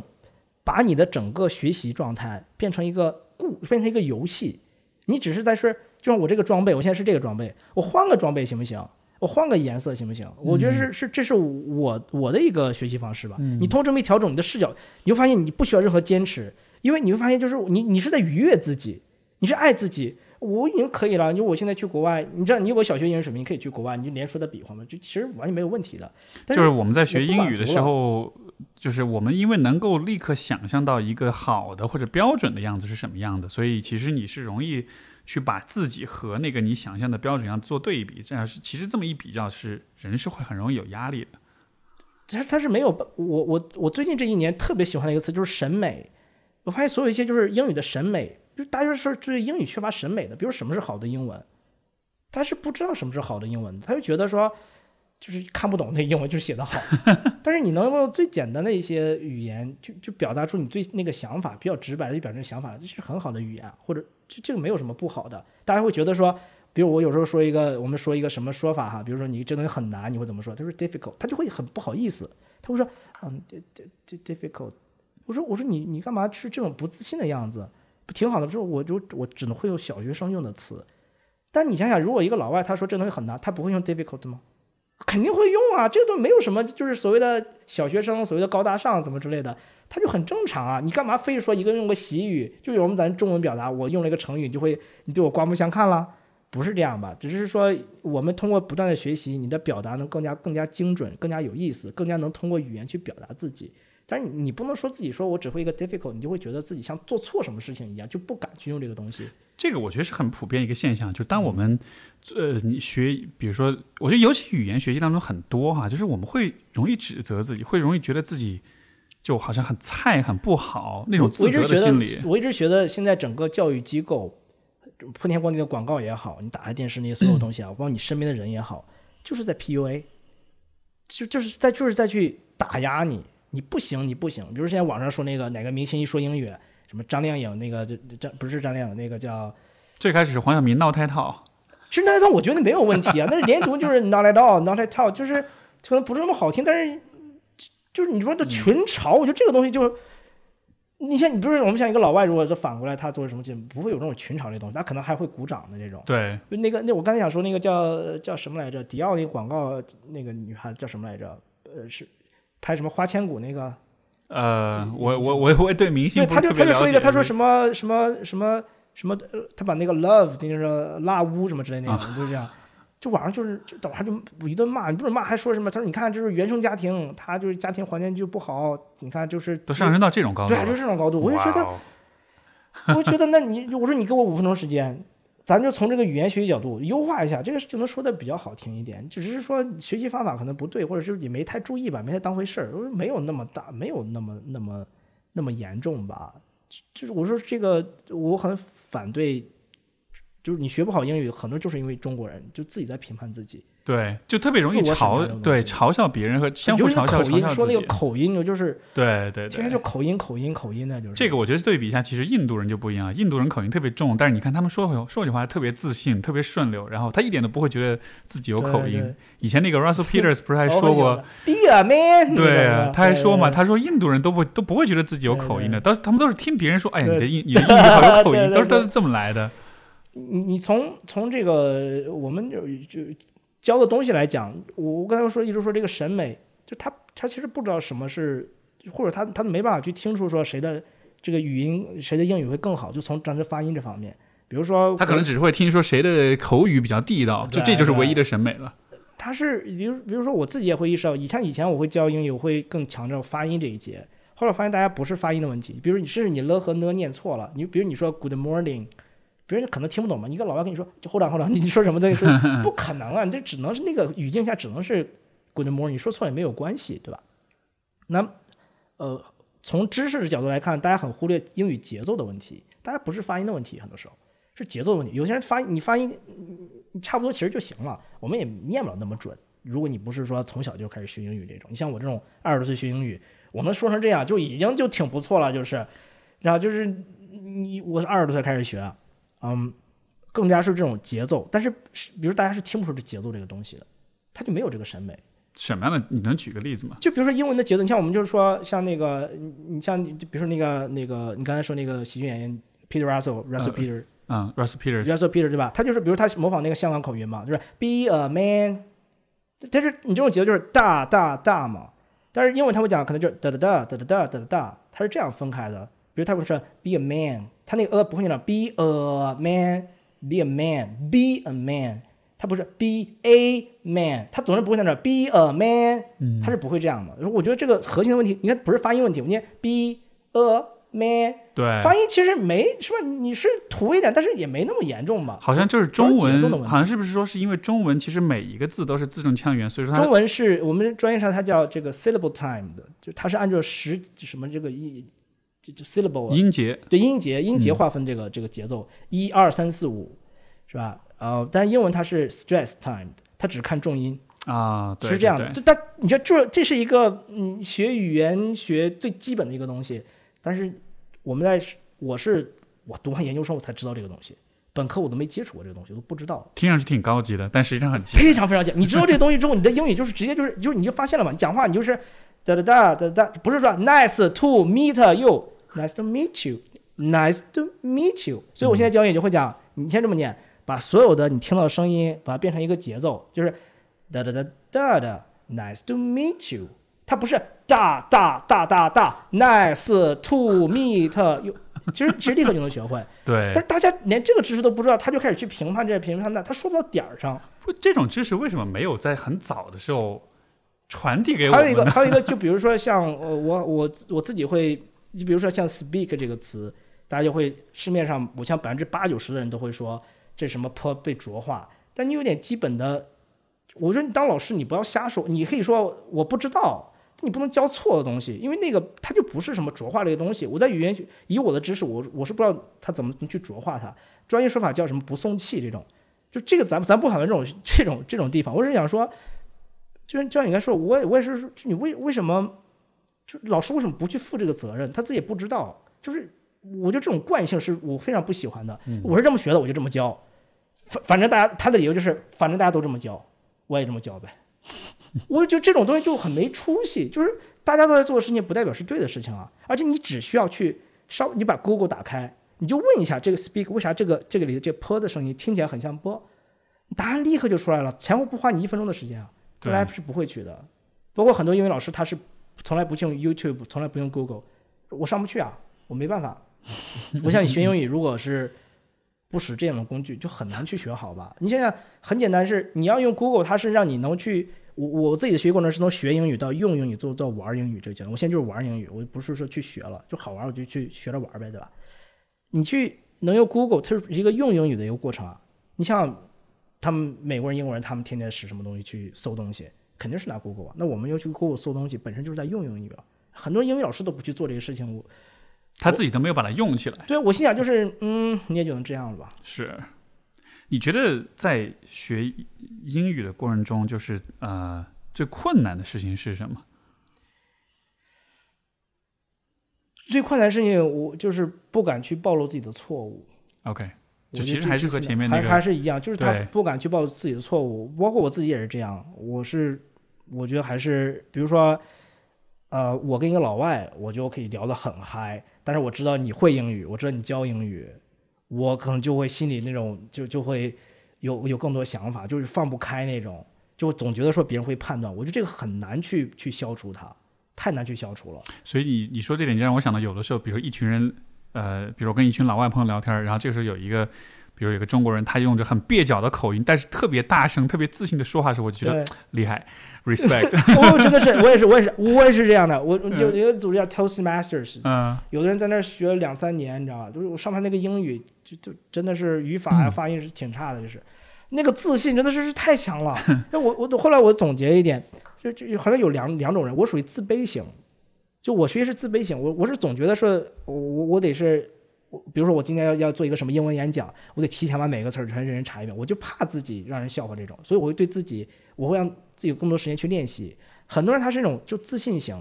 就是他是就说白了也不够敏感，你知道吗？就我上去说就完事儿了，他他也不知道，就是他不会放大那种那种焦虑感。我我自己会会在努力去平衡这两点。你你觉不觉得那种自信型的人，其实有的时候那种人其实挺容易被嘲笑的？大家会觉得说这种人好像会觉得他好像没什么概念，或者说嗯，因为因为这个会让我想回忆起我曾经遇到过的类似这样子的人，然后我、嗯嗯我我我很坦诚很坦诚的说，就是以前我在看到这样的人的时候，我会有一点点这种嘲讽的心态，觉得。你你你好像都没有点自我概念的那种样子，吧？对对是就是是就你会忍不住像觉得，哎，他好像和我们不一样，因为好像我们身边的大多数人都是属于比较敏感和比较谨慎和不敢犯错的，就好像那才是应该是常态。我觉得是反过来，我觉得是嗯意识不到这些东西是是就是意识不到这些东西的是更多的。人人在生活中是缺少反馈的。嗯我我现在我也是有这种想法，但我不会去说去说啊，我只能会说 OK，他可能没有人告诉过他，他自己比如比如我你看我之前认识一个英语老师，你看他们去当老师嘛，我会发现他会把 say 的那个单三念成 says，哦，我这是很低级的问题。我想你没听过人讲英语吗？你听过谁讲 says 这个词？嗯对吧？我还有讲，但比如还有，那就比如还有再难一点，比如说 invite 这个词，邀请嘛，它可以变成名词嘛，但变成名词它不念成 invite，它是 invite，对，但是他他他不知道，他不知道这东西，那我在那我有时候就在想，那我能去做什么？我首先我是我提醒自己，我可能也没注意到，我我也会犯到很多错，我们自己自己肯定都会盲点嘛，我们只能互相提醒。比如说我跟我那个 partner，包括我们的学生，上课的时候我也会说，我说你我说东西，如果你觉得我错了，很可能就是我错了，我自己也有盲点啊，咱们互相提醒，我不可能说全是对的，我也包括母语人士他也不总是说，你知道吧，他永远都是都是对的嘛，这种我只能说大家互相提醒。那我也是希望通过文章啊、微博呀、就提醒大家一下。那通过这种提醒，让自己更有敏感度，让自己去知道说啊，你要你要注意这一点，同时也对别人是一个提醒。我前段时间做一个视频，就非常简单，就是说我们说照相的时候，我是离近一点，我就听那个视频嘛，看那个他就说 close close，就就 closer 是吧？他说 closer，但是那个如果它是形容词的话，你记得是 closer 嘛，非常简单一个东西。但是我想，哎，怎么没注意到啊？嗯我后来想，其实我最开始我也没注意到，那你就你就不会有那种所谓的嘲笑那个东西了。你会把嘲笑，我就想，哎，很好的素材，我可以把它写出来，我可以把它总结一下。比如之前看那个叫《中国有嘻哈》嘛，那人给他唱的挺嗨，在那唱他唱唱那个剑，他说 sword sword，但 W 是不发音的嘛。比如还有那种念那 plumber 也是嘛，plumber 大家会这么念。那我想，哎，我把这种总结一下，我找那根源，我用一篇文章、一个视频帮你解决问题，不就好了吗？所以，当你去发现这种东西，我就想，哎，素材来了，素材来了。对，就好像是像是这些像是排雷一样啊，就是你排到那些你以前有可能没有注意到的一些，而且我一定要安慰他们，正常，很正常，不犯错，就你不你就是这种坑你不踩都都对对对，这也是我想说，就是好像是，其实我觉得这么说起来，学英语很大的一个挑战，就是你要不断的面对你自己在犯错。但是我们在面对我们在发现自己犯错的时候，其实大多数人的那个心理是是很不稳定的，是哦 shit 我犯错了，然后就其实是很很强的自责，但实际上就恰恰是犯错才是铺就了整个英语学习的过程，因为就是你注意到这些错误，你才知道去提高，而且甚至有的时候你注意到错了，你才会更努力、更认真的去去去记住这一点，然后你反而以后就会做的特别好。一定是这样。这也是、呃，我倒是没有像你这样做很长这种播客，因为播客你也主要是中文嘛。然后我自己会录一些音频和视频，这也是最近这几个月做的事情。我特别享受这个过程。呃，怎么享受呢？就我看到我是从来没有看过我是长什么样子的。你可能照个镜子，但你视频里面你会注意自己很多这种动作，包括你的声音，你会发现自己的口头禅，你自己那种唾液、念唾液那种声音，其实那个声波是很明显的。你在这个过程你是认识自己，平时你你是没办法的，所以我建议大家去去用英语嘛，就没事给自己录录音，很恶心的，那个声音都不愿意去听，很恶心，很我是从来不愿意听自己说话的，但你忍住强烈的羞耻感，对，回到那个说忍得住恶心，你真的听听自己说话，其实你你会发现，你开始本能是讨厌自己的啊，那个字一定不是我，那个那么的恶心的声音不是我发出来的，怎么能念成这样？我还自己觉得自己念的不错呢。但是你你慢慢就你你会努力从更客观的去评判这个东西，你会发现自己其实没那么差，而且我跟你分享一个秘密，你听多了你会喜欢上自己的声音的。是吧？是吧？就是我一开始我也很恶心，但是后来为了剪节目，我不得不听很多。但是听久了之后，我反而觉得，好像挺熟的这个人。就我刚开始录视频的时候，我就觉得自己挺丑的，嗯，后来可能看自己多了，我觉得就正常人吧，就也没那么丑，就是就是 presentable 是吧？看得过去那种那感觉。种那种感觉，脱敏脱敏就是这种对对对，不是那种感觉，有点像什么呢？比如说你看一个汉字，你看一直盯着这个字看，你看久了，你会认不出来这个字是什么字。哦对对对，就是是一样的道理，其实就是你看久了之后，你就你你对它的那个感觉其实就会变。嗯，我还是借用那个刚才说那个叫呃 b r i n e Brown，它里面有一句话，他引用好像是罗斯福这么一段话，他就说你不要在旁边指手画脚说这个怎么样怎么样，你要去做那个决斗场那个人，the man in the arena。我非常喜欢这句话，就就是你要做点事情，你你别看这个什么，哎呀这点事情他都做不好，这个他都说不好。你自己想想，就有很多人说那种明星说英语之类的，你在那么多人那个场合里，你能说是一个没有语法错误，你能说这种，你脑里你在想什么呀，对吧？他们的压力，他们有几千万关注，那个压力，那时候我觉得真的很多，就大家太难了，就做明星太难了，我有时候觉得。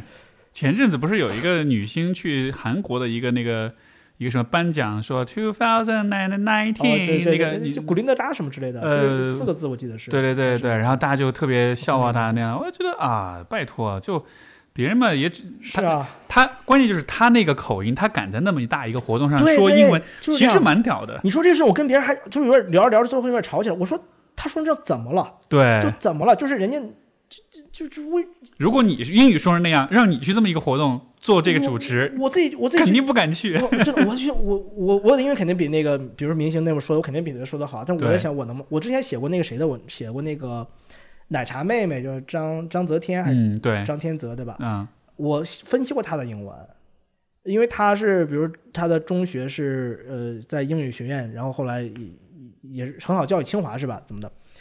我就发现他有很多他在那种慈善晚宴中，他有很多基础的语法错误，很多翻译错误这种。然后后来我就我，但是我觉得真的挺厉害的。我在想，如果我去那儿，我去从事什么去做，我还他妈真不一定如他呢。然后他跟那个比比尔盖茨什么什么这种，我想我跟比尔在跟他说话，我我我我能不能说成一个完整的句子？因为你真的很紧张很激动。我现在跟你讲话可能稍微好一点都不激动，真的很很紧张激动的。对，我觉得这个这个点儿就是这个点，我的我的一种心得是说，如果你能把你的注意力放在你想要表达的东西上，就是如果、嗯就是如果你觉得你表达的东西特别重要，你觉得这是一个，就算我英语很烂，我还是必须得说，因为这事儿太重要了。我觉得往往你带着这样一种姿态的时候，可能就不会那么在意你说的有多么不好，因为。呃，包括类似，比如说你做 TED 演讲，我之前上 TED 演讲，我还我有啊朋友还专门送了我一本书，就是就是如何做 TED 演讲。他上来第一个点我就觉得特别好，他就说，想象你要说的东西是特别特别重要的，嗯是你迫不及待要分享给每一个人，嗯是那种你听到了你立马打电话给你老婆或者打电话给你爸妈，嗯嗯嗯哎，我跟你说，今天我听到一个事儿特别好。就如果你带着这种姿态去说话，你其实就不会那么紧张，包括你也就不会那么担心你的这个口语的问题。或者大家你知道，大家会嘲笑别人这种这种这种，比如口音啊，或者英语，或者自己有这种很担心。我觉得最本质的一个问题就是实战的东西太少了。你像嗯你在加拿大读过书，我在美国读过书，我们用过英语，你跟人真正打过交道，你会发现他们的评判你的那个点很不一样。就是很多人你听不懂，你跟人说你再说一遍吧，他又不是考托福、考雅思听力，然后你说话人家没听懂，你自己再说一遍就好了嘛。就就是他不是说你不是每次都在考试嘛？就我觉得他有这种，尤其是你上那个 B 站，我看有人英语说的非常好，在 B 站。下面那些那个那个警察呀，你知道那种英语警察就说啊这个怎么怎么样，这个怎么怎么样，人家人家成绩单，比如人家都能晒成绩单，人民币雅思什么口语八分什么之类的，就非常好的成绩啊，你这个肯定没有八分，人家就是八分，这不是你你觉不觉得的一个问题，对。对吧？感觉就是是实战太少了，感觉是这个一个英语，其实不让多少人暴露了出来他们的那种偏见跟那种刻薄嗯跟那种评判。是的，是的，对，真的是。但是这样子其实对每个人都不好，因为所有人都会很担心别人会不会评判自己，大家其实都会学得很慢。我真想把那些人，好，我拉着他，我们找一帮老外去聊，我就看你，我给你录下来，你自己回头你敢不敢看？你敢不敢把你这个视频录的这个视频，你敢不敢传到 B 站上？你敢不敢传微博？你敢不敢？但是你知道，这个我们稍微从心理学一点角度来嗯分析，就是其实当一个人很批判别人的时候，你也可以理解为这是一种投射，投射是吧？就他其实是批判自己的，嗯但是可能就是说。人是不喜欢自己被批判，所以他得把嗯这个、这个、这个、这个批判的冲动给只转到另一个人身上去。之前我收过一条留言，就是我他说话就是他就就是说，他就什么就是说，呃，首先首先就开始对我地域攻击嘛，就是说我是我我是东北人，就即使你东北人，你还好意思出来教英语，就他从头到尾就没有一个字儿没有偏见的那种，就是说，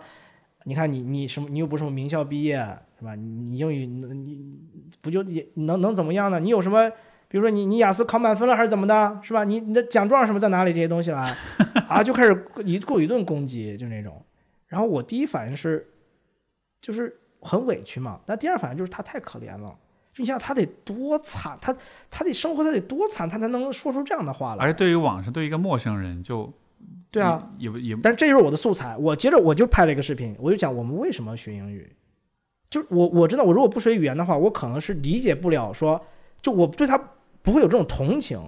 我甚至想，我可以跟他我说，如果你愿意，咱俩找个地方咱俩聊一聊，喝杯咖啡，我们聊完事聊开，我甚至可以录下来，全网直播，可以。我想做这样的事情，对就我我我多了一种勇气和和和接受。我在想，哦，他为什么这么想？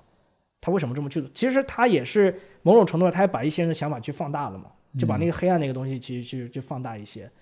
对我我我我如果这是英语能给我带来一个东西，更容易去更容易去接受一个东西。所有的那天有人去说，他是评价我一个学生在喜马拉雅，他说你这样还是还是我那个学生，他自己个就练习嘛，练播客教那个老友记学英语，然后他就说我听你说话很很难受，你说话大舌头，你不知道吗？就你这样还好意思当老师呢，真可笑。我是我，他首先他不是说我呢，但我说我学生我也很不开心，那我就说，首先你不愿意听就不听嘛，再说人家也不是老师。我最后我说我说其实也谢谢你的一个建议，然后后来就跟我说你干嘛还谢谢他？人家这种恶语相向，我说我只能用说我自己想的方式，因为比如我在想哈，人家给你留言了，其实他你把这种情绪抛开，把他那些说话这些都抛开，他其实是想表达意思是说你说话就是大舌头，你这样的话其实我影响我，就听众可能不舒服这种啊。但那如果你如果是我是有大舌头这个毛病，我我不知道是不是该称为毛病啊，你知道吧？就或者说我觉得它是个问题的话，我就是去练习就好了嘛。甚至是我可以说，OK，我我就直接写篇文章或者拍个视频，我说话大舌头，我该不该我能不能当老师？就像之前有人说，我说你有纹身，你干嘛当老师？就你有老师，你干嘛有纹身？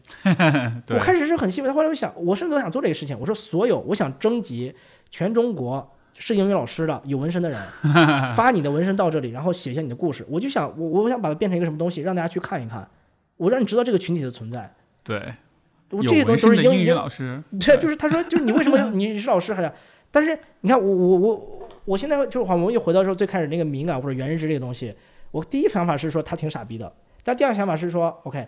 他没有完全就我没有他没有完全理解，呃，就或者他他看我只是片面的，比如他不知道这些信息，我自己去中小学，我就这种学校是吧，我肯定会把它给包住的，一定是会这样的。比如我去一些公共场合，我肯定会遵守那个公共场合的这种着装礼仪，我一定会这样的。但是他可能是没考虑到这些东西，他就认为说你到哪里都是这样，都我行我素，你是没有这种着装的这种这种 sense 的。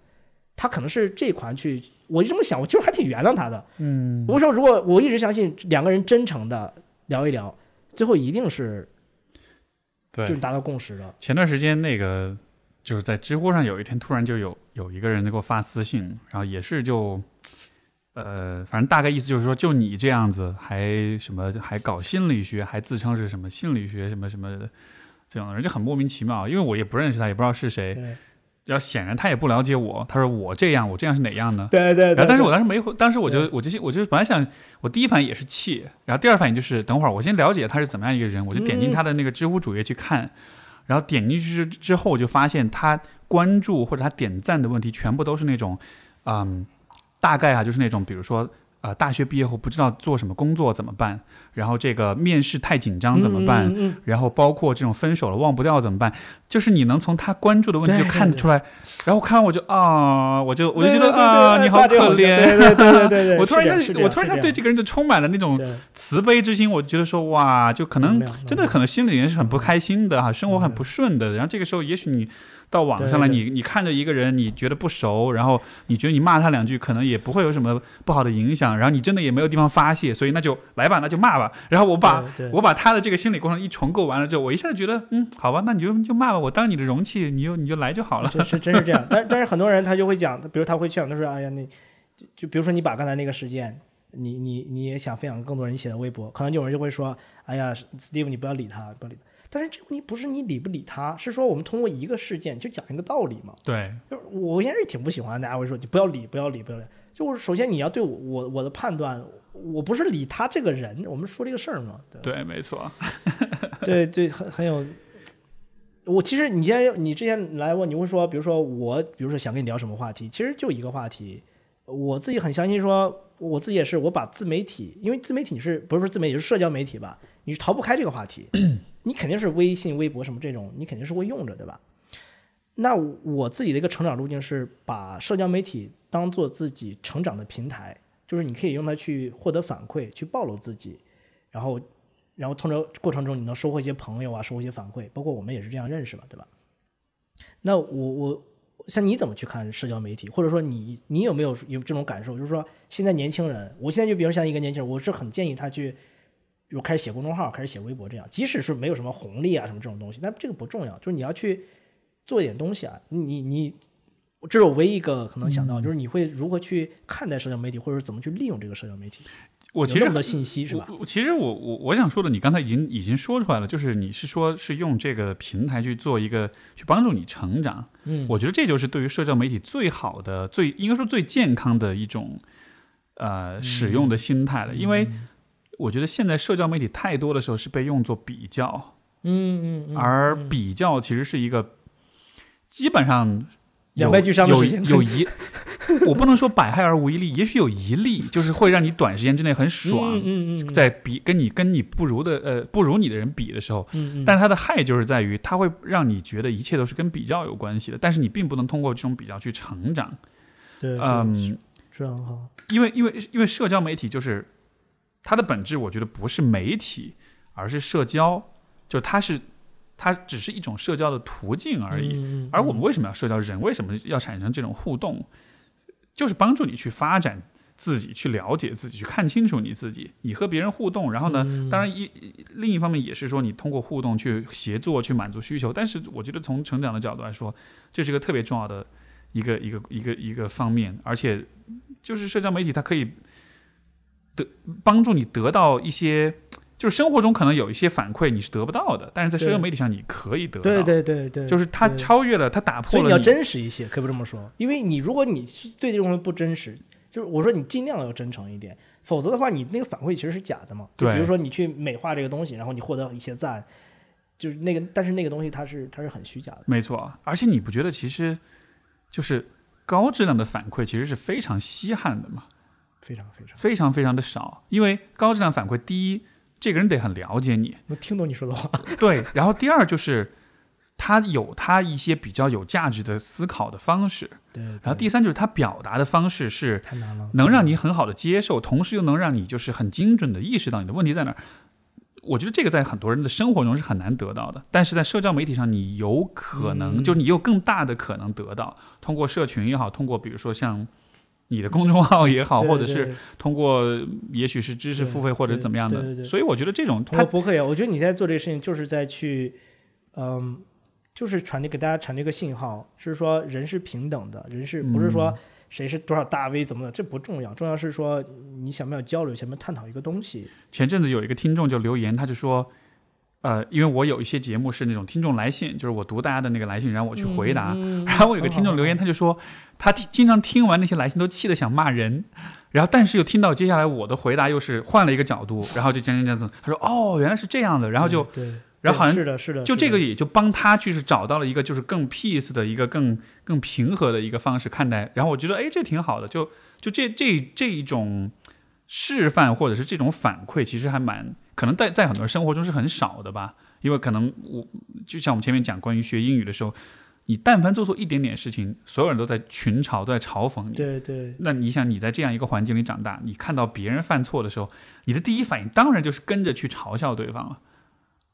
是的，是的，嗯真真的是很有很有意思，很同意，很同意，确实这样。最近我也看你读很多书，所以这个呃，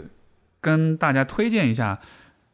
你你有两个选择，一个比较难，一个比较容易。比较难的那个问题是你这辈子最喜欢的三本书，比较容易的是你今年最喜欢的三本书。你愿意选哪个？肯定第二个，我才过三十岁啊，我哪有资格是一辈子？明年立刻就打脸了。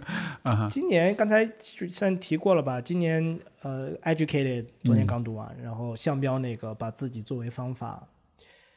还有一个就是小说，我也都是最近我记不清我这半年多读什么东西了，但是刚才说呃，就最近读那个毛姆那个呃那那个面纱，英文对那个面纱。所以它里确实有小说，有有一个社会学一个角度去看东西，还有一个像是一个传记嘛，我觉得哎也挺巧算是三类。尤其是我真建议大家读小说是非常奢侈的，对吧？你读半天，其实那个故事两句话就能说完，但是那个读小说的时候，真的能够让你，我就拿到一种那种像做冥想那种状态似的，你你就沉浸在那故事之中，你会发现，就是你体验了另外一个人生那个样子。我觉得还是挺难得的一种体验，我真的是。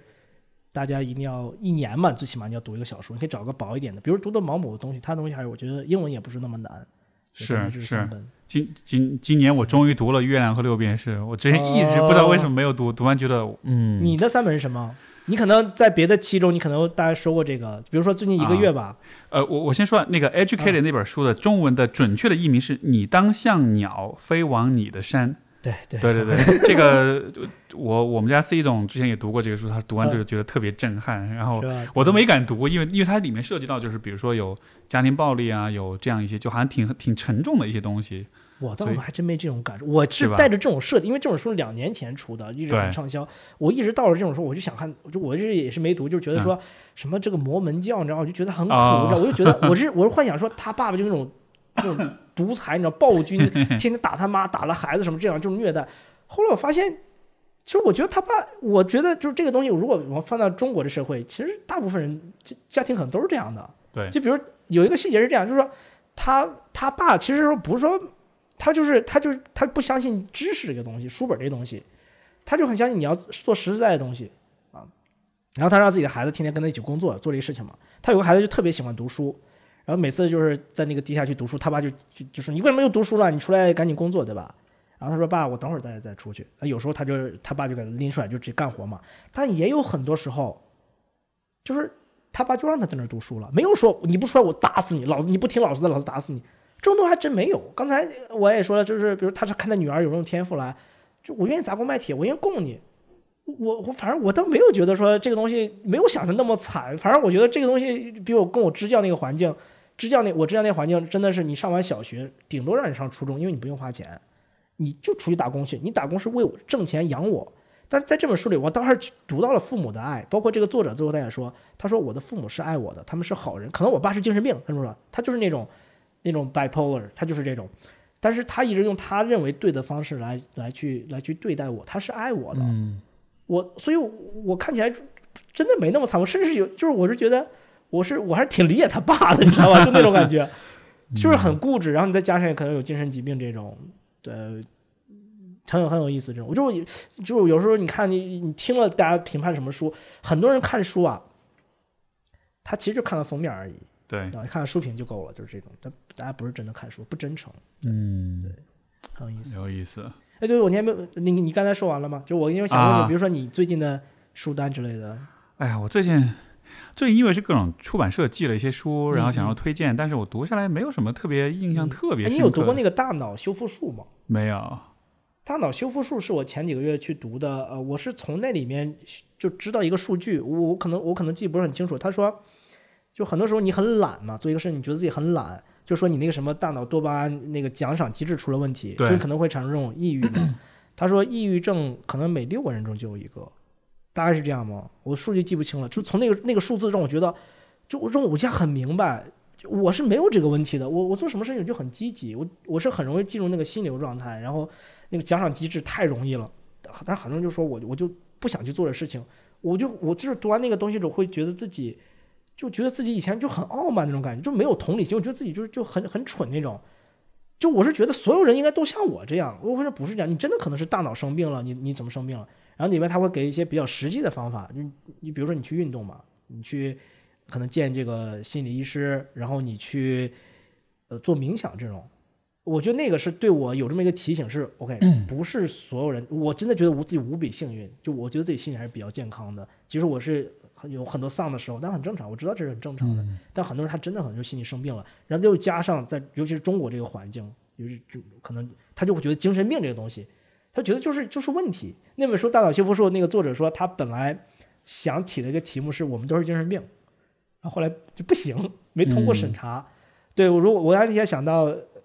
对，可能就这本书还对我就这方面还是有所启发的。嗯，你有时间可以看看这个，然后好啊，喜不喜欢它？这个这个倒是我让我想起另一本书，稍微可能稍微呃也没有很专业啊，因为它作者其实是个 journalist。然后呃那个书叫 Crazy Like Us，嗯，然后就是它其实是讲呃，因为现在我们对于精神病的这种定义，其实都是。精神基本上是基于美国的精神病的体系来的，嗯嗯，所以说其实是全世界范围内的精神病有一种被美国化的这么样一个过程，所以那个那个 crazy like us 它其实是双关，它也是 crazy like US，就是说什么是 crazy，什么是神经病，其实是基于美国人的这个标准来，但实际上，呃。就是心理疾病在不同的国家、不同的文化、不同的氛围当中，其实它的理解、它的呃呃建构是非常非常不一样的。所以说，我们现在对于精神病的定义，其实是忽略了，在相当程度上是忽略了这种差异的。有些问题在一个地方可能是一种疾病，在另一个地方可能就只是一种，这就不是疾病。嗯嗯，对。所以一个很典型的一个问题就是，嗯，就是这个这个这个是个冷知识，可能很多都不知道，就是在中国的。呃呃，因为这个 DSM 就是美国精神呃这个心理学会精神病学会，他们就有这个出的这个诊断手册，嗯，是一个很权威的诊断手册，叫 DSM。然后呢，DSM 里面就是有列出一些所谓 cultural specific disease，就是一些在某一些特定文化里面才会有的一些心理疾病。对，你接着说，接着说，忍不住想 这个。可以可以可以，这个嗯。然后你知道，在中国就是有两个，嗯，有有两个问题是上榜。第一个是神经衰弱，神经衰弱是一个只在中国的中年妇女当中才比较常见的一种。它其实是它其实有点像抑郁症，但它是很它是非常特定群体那种。对，就是它其实是抑郁症，但是呢，它是有很强烈的躯体化，会表现为头疼、头晕、肚子疼，就实际上是抑郁症完全的躯体化了。那为什么躯体化呢？因为在中国的话，嗯。我们是不太表达自己的情绪跟情感的，所以当我们感到 sick，当我们感到呃无力，当我们想要获得别人关注的时候，如果我告诉你我是哎呀我肚子疼，哎呀我头疼，嗯嗯，其实会得到更多的关注。所以因为有这么一个情绪表达的一种期待，所以说在中国的尤其是中年女性就会有这么一个很有趣的一个现象。所以这个是一个有意思，对对对。然后你知道还有一个是什么吗？还有一个是肾亏。就是跟肾虚什么大表述是一样的，是那个意思是吧？呃，就是就是他为什么会被列为是一个心理疾病？就是因为它其实不是一个生理层面的问题，但是它是人们认为它是跟肾有关系。但是这个肾亏的表现就在于是真的会，比如说出冷汗，晚上会盗汗，然后这个会会会这个情绪。有具体的症状我记不得，但是就是会有一些这种躯体化的症状，但它跟肾其实没有关系，它其实是对于自己的生理功能的一种恐惧，然后导致了说你有这样一些看上去是是这种躯体化的一些表现，像出虚汗啊，这个冒冷汗啊这样子的。很有意思，很有意思，一定要读，一定要读。对，读完微博上艾特你，一定要读。对，所以这个这个是你刚才刚才你说我想到的，然后呃。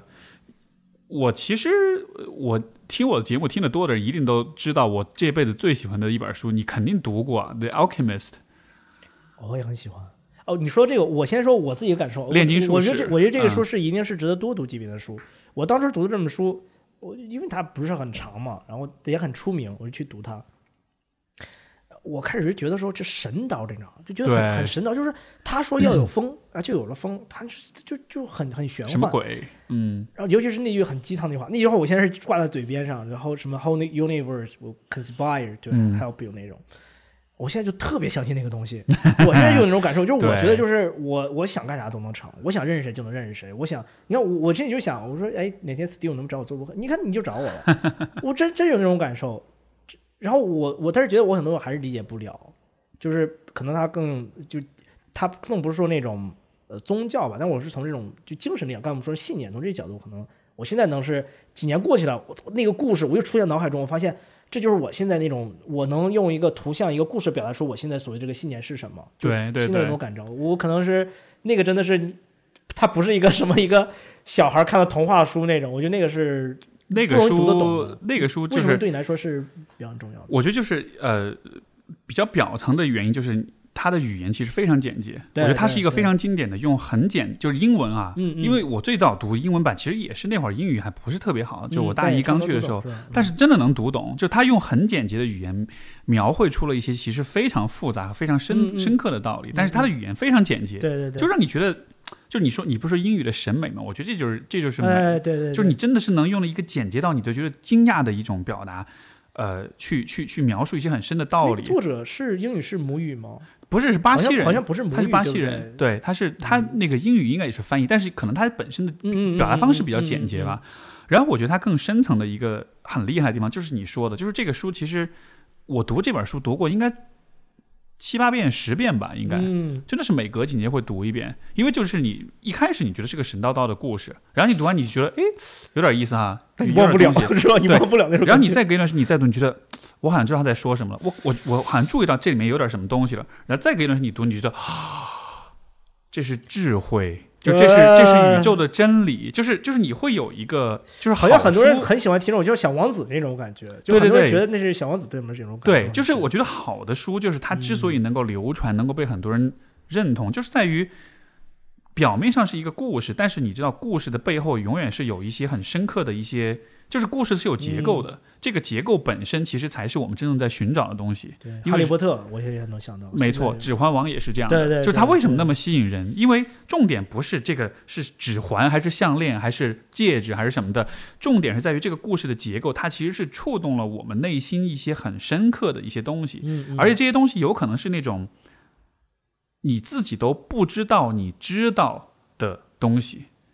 所以实际上你读完你就会有一种我发现了一些什么，但是其实你没有真的发现什么新的东西，你只是注意到了你自己的某一些东西。所以我读这个嗯炼金术士，包括其他的，包括比如说《指环王》，我特别喜欢这个电影的系列。呃，我觉得它的给人带那种震撼感，就是那种，等一下，这个地方我怎么有点感觉，这个地方好像什么东西被触到了，但是那个东西到底是什么，你可能得花点时间你才能搞清楚。你看，你像刚才你你刚才比如说你在描述那个 the the alchem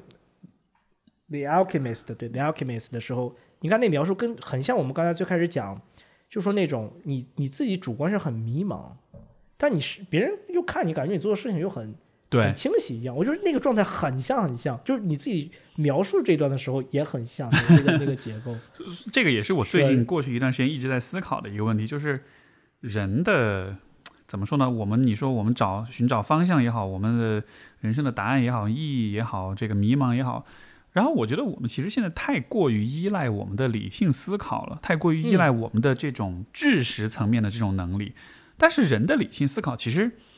客观来说其实是非常差劲的，是非常多漏洞，而且非常容易被影响、被欺骗、被忽悠、被情绪给左右的。就是就是，如果我我客观的去评价一个人的各方面的能力，我觉得人的理性思考的能力应该是一个勉强及格，但是其实非常多漏洞的东西。但是我们现在在思考很多关于人生、关于自我很重要的问题，我们会太过于依赖这个部分，我们会觉得嗯哦，我只要努力的去思考、去推论、反复的去想，包括很多很迷茫的人，他们最大的问题就是你在迷茫的时候，你会反复不停的去想一个问题，就好像是你多想几遍就会得出答案一样，就 rumination，对，就反刍式的这种思考。事实就是，就是你你没有用正确的方式来思考，正确的方式不应该是依赖你的知识，因为呃我觉得人生阅历多一点，你就会明白，有些问题真的不是靠想出来的，有些问题是发现，是是嗯寻，甚至是英文的一个词儿，就是 stumble upon，对吧？就是你是嗯偶遇，你是 Seren serendipity 对，就你是你是偶然撞上的，真是这样，真是这样。是哎，我最近跟朋友也去聊，我说像刚才我们说，我我我是期待我或者我认为这个世界就是不确定的，你未知的，你不知道是什么样，就是基本是不可测的。然后我也很期待这种不可测性。我我我只能说，OK，我我我，比如说今天来，我能保证的是，我就打个车，他车能不能到那儿，我这没办法，我也不知道他他怎么样。你万一你说是吧，出现什么意外，我也不知道，对吧？咱就出现了，你就就随着他就好了嘛。所以我很期待那种不确定性。就是我很强那种体验感，生活对我来说最重要就是那种体验感。嗯，但是很多人他这种焦虑就来自于说，他就认为这个世界就是你你是可以控制他的，他一切都是可以预测的。就是我今天我如果做了 A，一定会产生 B，然后怎么怎么样来。我觉得那样就可能是有点不够有趣吧。那不够有趣，你压力就会很大。而你有没有觉得，如果把这个再联系到学英语的话，其实其实学英语就是一个，比如说你是个成年人，你的一切都定型了，然后你你自己的母语也很熟悉，没什么意外跟惊喜了。但是你在学一门新的语言的时候，对对对对，就有点像是有点像是你你刷新。抹抹去过去的所有的回忆，你重新开始，像什么我我婴儿一样二十二岁、二十三岁那时候学英语，我觉得比可能比你十几岁那时候让你父母甚至更小的时候让父母逼着你去学，就是你是其实更有成就感，或者是你更愿意去学，就是有意思。就所以你你现在可能我们聊这里，你就有点有点像理解刚才我说，或者更能体会到刚才我说那时候学英语对我来说跟打麻将，跟那个打游戏其实本质是一样的，好玩啊。就是就是它是就是一种方式，就是有趣一点，就是说哎还还能这样来。没错是这样的。嗯，你把这个东西去一跟那个什么考试什么，有些什么考试技巧套路，对，因为因为考试学生时代的这种学校生活其实是高度的重复性、高度的机械化的，所以就好像是本来语言学习是一个充满了发现跟跟这个犯错跟呃各种边界拓展跟各种尝试，就本来是很好玩的，但是刚好呢。就你，你比较幸运，就是你没有在学校里认真学，你是自己学的，所以其实反而乐趣就比较多。对对对但是很多人学英语就是在学校里面学，所以你是把英语强行塞到一个很机械化、很刻板的这么一个体系当中，你它被这个体系变得无聊了。对对但是语言本身学习这个过程，可能是其实是很有意思的。我觉得你这总结非常棒。就我我我有种很庆幸，就是很多人说说，哎呀，不，比如很多人看那个那个 Tara，就是 educated，说那那个那个小女孩，就是说童年多不幸。在我看来，所有一切都是礼物，都是幸运。我特别幸运，就是我高中时候我辍学了，我玩够了，所以到现在就对我感觉人生没有那么大诱惑。就比如说美女啊，什么甚至是金钱这种东西，它诱惑又没那么大。就我在我最诱惑最抵抗不住诱惑的时候，我已经像给魔鬼来吧，来吧，都来对吧。跟魔鬼进行交易了，对不对我体会过了，然后我就 就就现在，嗯是吧？我就是真的是，就是全都是我，我就到头来全都是礼物，嗯，全都是礼物。没错。我如果没有那个时候高中那时候去做，我最后没法说你怎么能看进去这个英语。我所有那时候玩的同学就是我说你干嘛？我说看书呢，说这看拉倒，你肯定没看书，来过来打牌那种。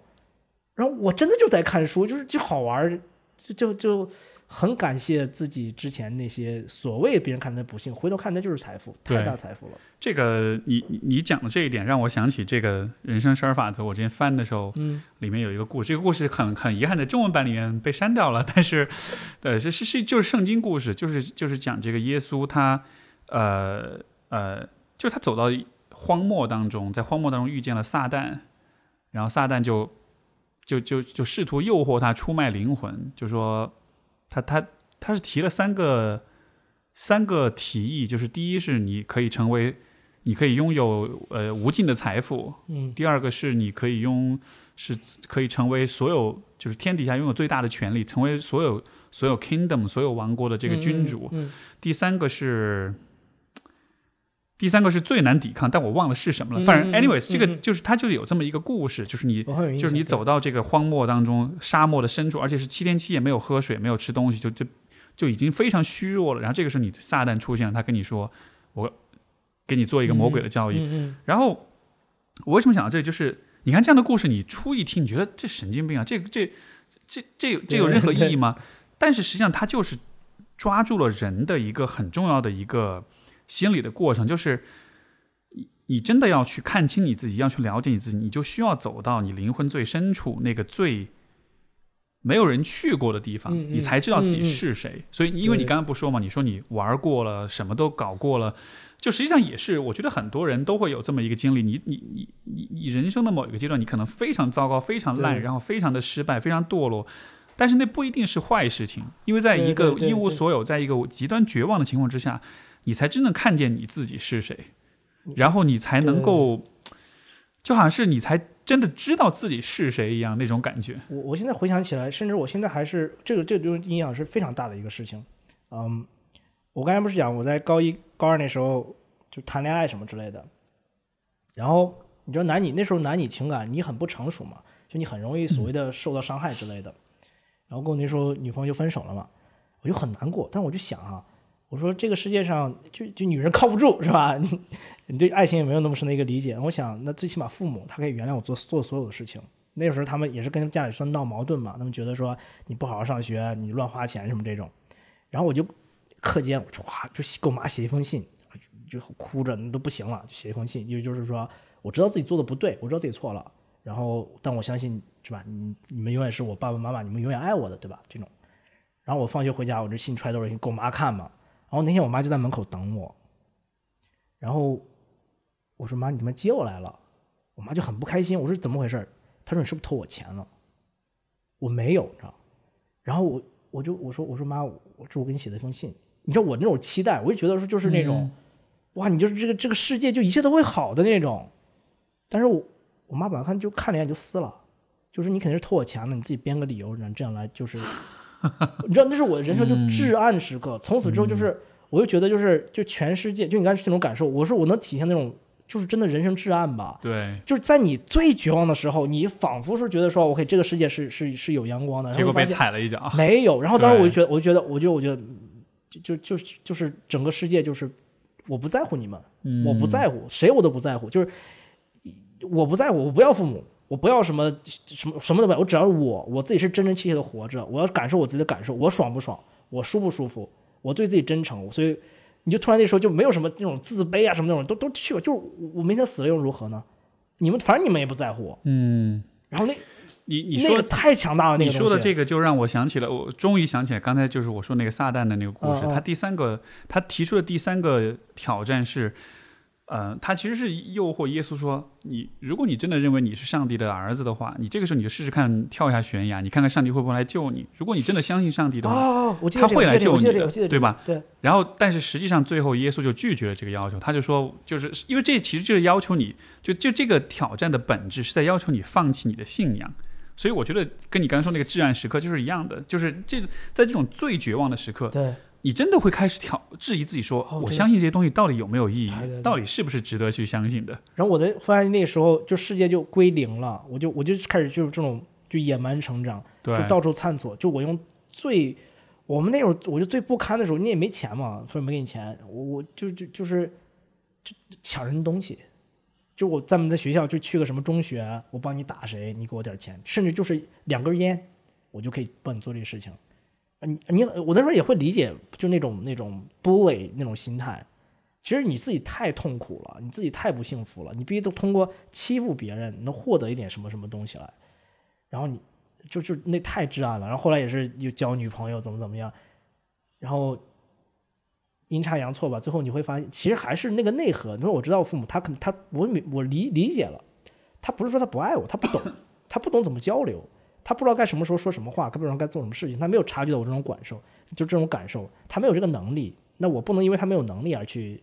就怎么去评判他，他们是很爱我的，所以才能说后来又有那种死灰复燃那种感觉。所以其实最后又还是你，其实又重新找回了你相信的东西。对，然后就更强大，就是那种王，嗯就就那那种是吧？就是那种，就是凤凰，倒不是说凤凰涅槃吧，就是你你你得经历那么一遭才行。我觉得很多人是没有这种感受吧，对对对，缺少我觉得是，我觉得很多人是他可能本来也，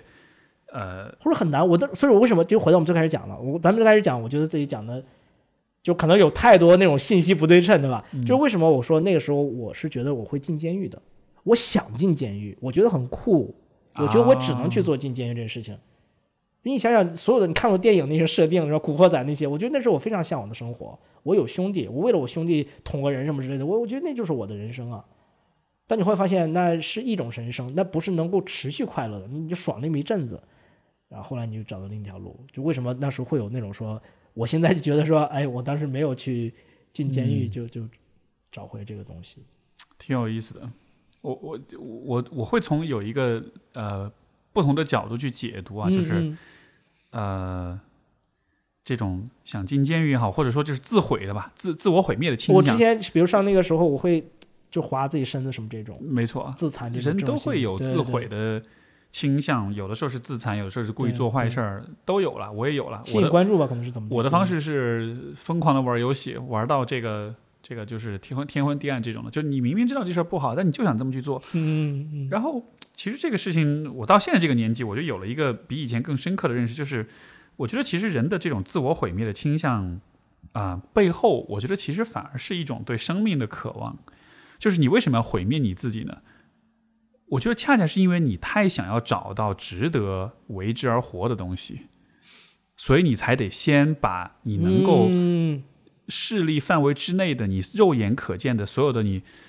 能触及到的东西都先毁掉，然后你才能看看说，OK，现在我一无所有。就是有的，就是我我觉得人嗯我有那在、种感受，就是人在潜意识当中是希望进入到那个一无所有的状态里的，因为只有那个时候你才能真正的，就在那个状态里，你依然相信的东西才是你真的可以去呃，哦，我觉得你这说太棒了，我我真的有那种感受。我一直就像我们说，我我我我说我对未来没有期待，对然后我一直会去重建这个东西。就所有东，比如说我刚才我们一直讲开头讲，我现在公众号关注多少人，其实对我来说它归零了，它不是说这个数字越来越高怎么样，对是反而是反而是归零了。对对对，所以就是，所以就是，我觉得这其实是一种对于信仰的追求，可以这么说，就是我们嗯想要找到信仰，就是需要先打破所有的东西，完全一无所有，然后你再看看你依然信的那个是什么。所以，所以当我觉得当一个人自我毁灭的时候，我反倒就这个是一个很还是正能还是有，量的角度其实他还是有救的。对对对他他自己都不毁灭自己，就是我就好，我就生活就这么地，我就来吧，就混吧，混吧就好了嘛。没错混，反而是我反而这不是热爱生活。就我们说那种好什么好死不如赖着活，什么对对对，反而你这不是热爱生活，你还不如说那种我就我就那种人就已经可能七十岁才死，但是十七岁已经先进坟墓了。哎有这种什么，对对对我对我说我说你看我你看我们把这些东西又联系在一起，我我我会有那种感受，说明天我死了，我觉得也也可以的，是就是你你是有那个东西。没错没错，我错，刚才觉得你这个总结真的很棒。对，所以就是也就是那个呃 Brené Brown 说那个，就是你只有通过这种 vulnerability，你才能去发现真正的 courage。没错是这样的，就好像是得有这么一个对比，就好像是是这这包括十二法则这个大 Peterson 他讲，他是他讲他是怎么建立他的道德观的，因为他也是他那会儿在冷战时期就他的道德观很崩塌，他觉得对吧，两大阵营，然后其实都相信自己的自己的意识形态是真理，嗯。然后但是大家都做了很多很可怕的事情，整个二十世纪这个有时候二战就是大屠杀，所有的这些很很荒谬、很可怕的行行为，那他就在问说，那这个世界上还有没有真正正义的东西，有没有真正善的东西？嗯我们应该相信什么？嗯然后他的思路我就一直非常认可，就是他的方式就是他先去看什么是绝对恶的东西，他得出的结论就是就是绝对的恶就是我们有意的、刻意的去折磨别人，嗯。就是比如说动物，比如说一个老虎，它咬死一个兔子，嗯。它它只是因为它饿了，它要吃东西，嗯嗯。但是人类是会。我虐待这个人，我会爽，，PUA 啊，就是类，似于这种，就是就是刻意的，我为了折磨而折磨。他说这个其实就是人类行为当中纯粹的恶，嗯至恶。所以他他就说，既然这是至恶的话，那么跟他相反的东西就是至善。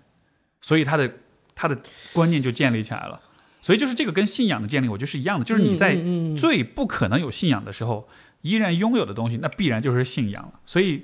所以说这个，我觉得呃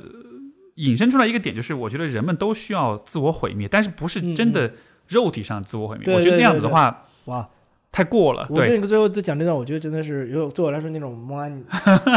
blowing 那种感觉，mind boggling。其实你自己也做了这件事儿，你只是可能就没有去把它用语言描述出来。这或者是可能是就是你还是我说是有这个专业知识嘛，就是从你可能从更宏观的去提取出来这么一个嗯就是一个一个框架一样。然后这个东西它就是，其实这也是我一直想寻找的东西。我刚之前提到那个阿德勒心理学，它怎么把这种变化去把它理论化，怎么能够实践更多人？那比如说，那有点就像我刚才提那个大脑修复术，他讲到说人们如何你有这种社交障碍，你怎么去克服它呢？就是你要做头脑实验，就就是因为它的本质是说你你对一个事情有预期。你觉得会很糟，但实际上并不会那么糟。那你去实验就好了嘛。那我们接着你刚才说这个，就说所谓自我毁灭这些东西，你把它放在英语学习上，这是一个立刻可以去做的一个事情。你不觉得说这个错误怎么怎么样吗？自我毁灭式的学习。回味一下，我之前想一直想做一个视频，有时候我一定要去做，就是我找一帮老外，我也不认识他，我就拿摄像机过去，对吧？我就用，就你不觉得什么 Chinglish 这种什么发音这种东西啊，就是 Hello，Good morning，How are you？我就跟他去聊个十分钟。然后最后问他，我说你觉得我英语怎么样？我看他怎么评价我。我都已经去报证了，我觉得就这也是一个算是我都自我毁灭。我这么去讲，但你会发现最糟这个状态其实也没那样，我就反而反而你那个自信就就就反弹了那种感觉。对，这是我可能是你看我所有事情我会跟你为什么我跟你说英语真的很喜欢学英语，所以你什么都要串上。我没有我没有办法去。通过其他方式去想明白一个事情，我只有把这东西放在英语学习上，然后从它出发，我才能去研究这个这一侧的东西来。对对对。你看我我是把你刚才说那东西我用在英语上，英语教学或者英语学习上，反而它能渗透在我的英语生活之中。这是我自己一个学习策略。我我除了英语之后，我我没法去想明白一个事情，没法去把它放在一个什么哲学体系那种去想，必须跟英语相关。对对对，就是它是一个很具体的，一个很说得清楚的。这是我的一个一个一个一个思考一个习惯。挺有意思的，挺有意思的。这个这个也我我我自己还有一个例子，就是就是就是对于爱情的这个嗯。呃，一种理解吧，呃，我觉得人对于，因为你知道，就是我们经常会讨论一个很很很 fancy 的问题，就是啊，你到底相不相信爱情？这个它到底存不存在？然后，如果你只是从观念的层面去讨论的话，其实你得不出答案，因为你没法证明它一定存在或者不存在。但是我的这个信仰是怎么？就是我对爱情真的是信仰啊！我对这个信仰也是同样的建立过程，就是有几次我曾经有过那么。我就不说具体几次了，反正也曾经有过的分手，是真的有那种分了之后，我真的会发自内心的觉得说，OK，我这辈子不会再爱任何人了，就是不可能，绝对不可能了。不是因为说我找不到更好的，而只是因为我觉得这事儿太太他妈没意思了。嗯嗯嗯。然后，嗯，但是最近的一次，当然就是我遇到我我我老婆的时候，那个时候是我应该是处在最最最绝望的时候，就那个时候我是完全一点都不相信。这件事情的，甚至以至于我们第一次约会，我都跟他大谈特谈不婚主义。我说我是个不婚主，我的我我我打脸，对呀，啪啪打脸，对，就他当时就觉得特别说是你这人神经病吧？就他后来就说你你还你为什么第一次约会要跟我讲这个？我我其实没有跟他讲过，就是我背后的原因，其实就是因为在那个时候我是在一个最最最绝望的时候，但是就恰恰是这个绝望当中，你就遇到这么一个人，然后你就有了这样一种体验，你就觉得哦，原来这原来他还是会死灰复燃的。这种不断的死灰复燃的过程，到最后你就觉得，OK，好，我认了，这就是一个信仰，这是一个我没法否定它存在的东西。我我刚才提到一点，我说那时候我也是就自我毁灭什么这种嘛，就是不相信这个东西，就也是谈恋爱就就就很随便那种。然后后来我上了大学，我大学我就觉得挺没意思的嘛，刚上大学，我就看我们班一圈我说，哎，这很有养小姑娘还不错哈，那就试着去勾搭一下嘛，去聊一聊。然后其实就遇到我现在老婆，我们现在在一起十一年哦，在一起十一年。对，我我记得就是其实那时候我是发现，其实自己所所谓的说你跟谁都是待最多谈一两个月恋爱就就分开了，还是你不相信嘛？你不愿意去 open up，对，你就不愿意去抱这东西了。然后跟我现在这个妻子当年的那个女朋友，我就记得她有一次就跟我说一句话，她说你能不能认真一点？就无论对你的学习也好，对生活也好，对咱们这种感情，能不能认真一点？就这句话，我一直是记得，就他会让我就产生一系列那种连锁反应，就会让我去想，我现在做什么，我我要去把我现在东西所谓的英语去学学好，我要去搞点事情去干，因为我我就想，就我在乎这个人，我发现其实我是在乎别人的看法的，我在乎我亲密人对我看法的，他觉得我不认真，那我想什么是认真？我想认真。我想试试什么是认真，我可能不喜欢这种认真的状态，那我我要去试一试。嗯，然后从那之后，我发现成为一个认真的人。后来我就一直说，我说你能不能成为一个认真的人？因为我觉得他对生活没有那么认真。就你你在乎什么，你想做什么。然后我们就在这种，就像彼此这种鼓励之中，让我让我反而让我觉得说，就我也是越来越，就是你没法表达什么是所谓的一个爱情。他可能是老婆孩子热炕头，对吧？他他可能就是那种一个眼神，就我也没法去去表述这东西啊，但我知道这个东西它会给我力量，那就那个力量就是太太强大了。没错，是。就就很有，你说你看看，我现在人，你只要，只要坐在一起，大家去聊一聊，只要是真诚的去聊一聊，我觉得很多东西嗯，太像太像了。是的，你刚才说这个，我又联想到一个，我不知道为什么我又联系到另外一个，你肯定知道，而且大家也肯定非常熟悉的一个场、一个画面，就是《灌篮高手》里面三井寿跪在地上跟教练说：“嗯嗯嗯我想要打篮球。”对对对对对，就是我觉得其实对对对这个场景虽然很不但是那个感觉很像，就是对对对，就是你在那个特个。别像特别像，就是你在你你个垃圾少年，对吧？然后你一无所有，然后你完全就是一个垃圾，完全就是一个废物。然后，但是这个时候，对安西教练什么也没跟你说，而且你 对吧？对很淡定，就是你放下你所有的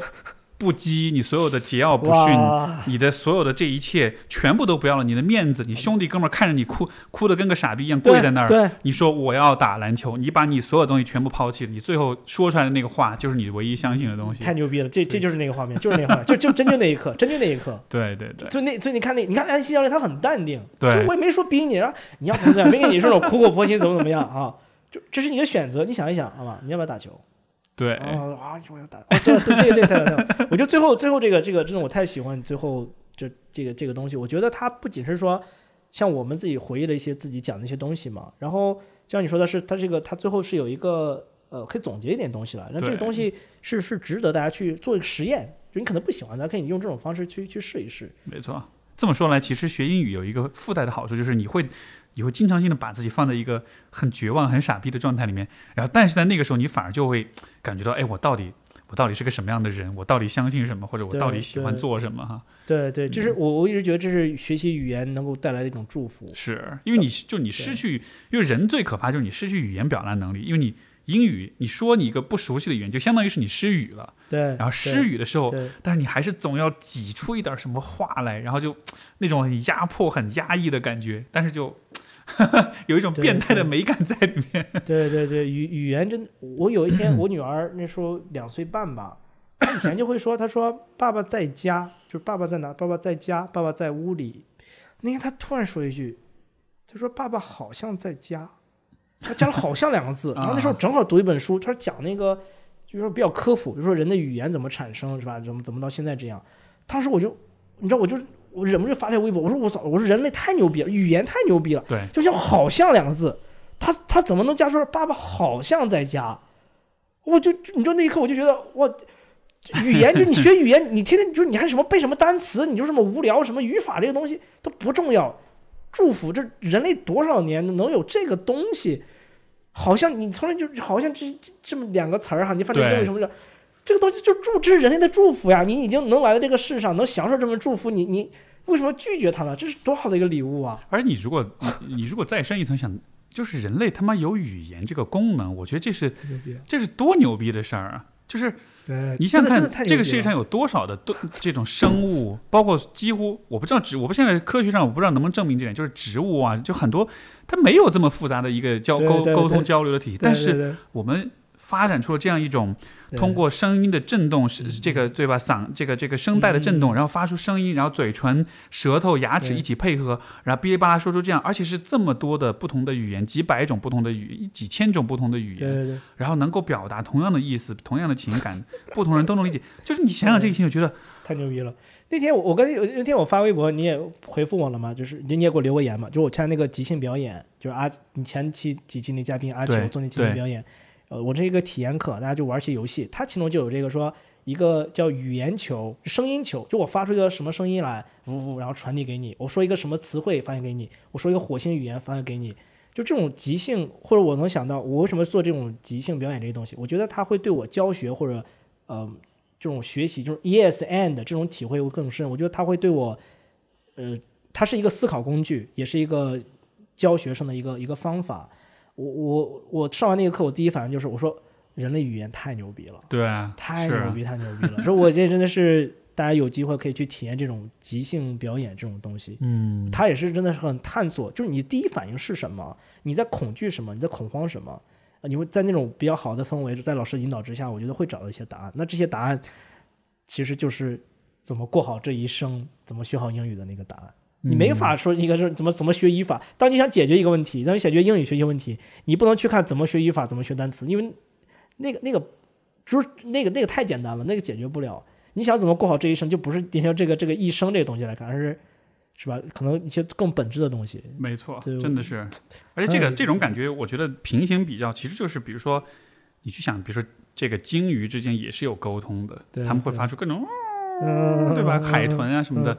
虽然我们听不懂，我们听上去觉得他们这就是一个很没有、很随机的、很混乱的一个，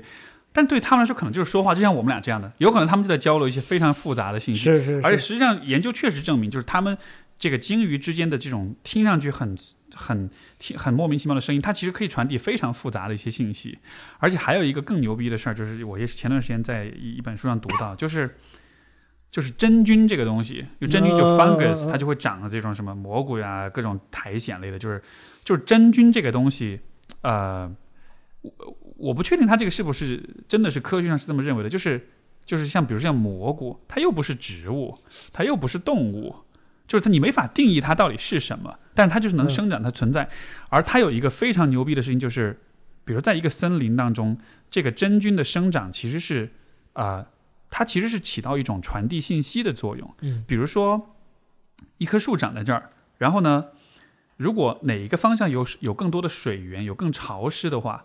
这个这个这个真菌就会往那个方向去生长。它生长了之后，这个树的树根就会相当于是有点随着这个这个生长的痕迹就会带过去。所以实际上从客观来说，它其实就像是一种语言，一种沟通。哎，这儿有水，你要你要长到这边来。虽然它不是我们理解那种意识的语言，但它发挥的功能是一模一样的。所以就是你想想，如果你从这个角度去理解，就是这个世界上其实有很多我们根本想象不到的传递信息的方式，而我们刚好掌握了这么一种运用声音、运用语语言跟意义跟符号来传递信息的方式，就觉得拜托，就就带着感恩的心吧。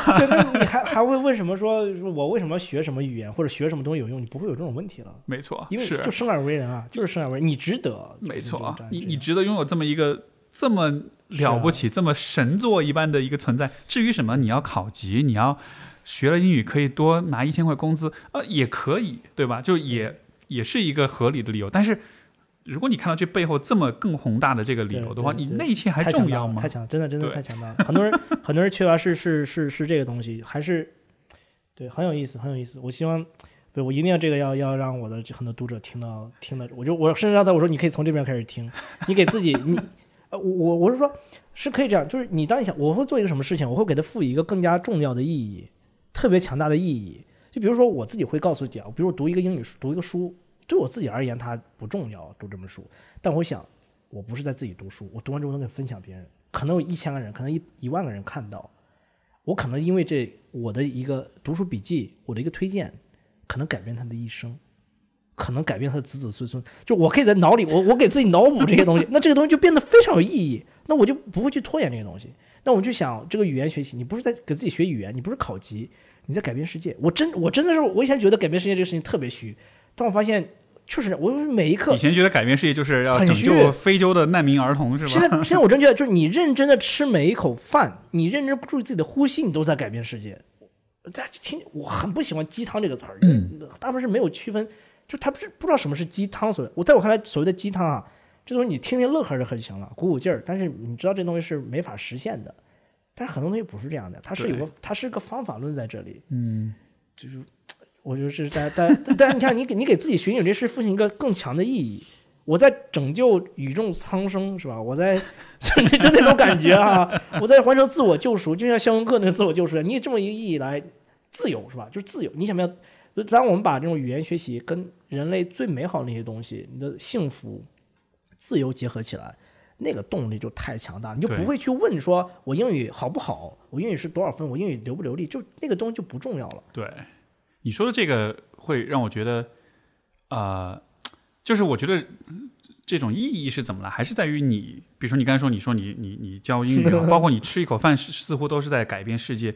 我觉得从某种程度上说，这真的是这样，因为你和身边所有的世人，你和世间万物其实都是有很紧密的联系的。嗯嗯嗯嗯所以就像是你，你相当于处身处一个巨大的网络当中，你做一件小事情，可能会影响到可能会带来很大的影响你看之前我看过有个公益广告，就是他那种大概那个画面就是说，比如说一个人给另一个人做了一件善事，然后这个人接下来他又遇到另一个人，他又会把这个善传下去，pay it forward。然后你就会发现，就是每一个人对别人善待了他之后，他都会继续让下一个人得到一点善，我很我很相信这个东西。然后最后你就发现绕一圈绕回来对了，然后然后所以就是，但是你想想看，就是这一个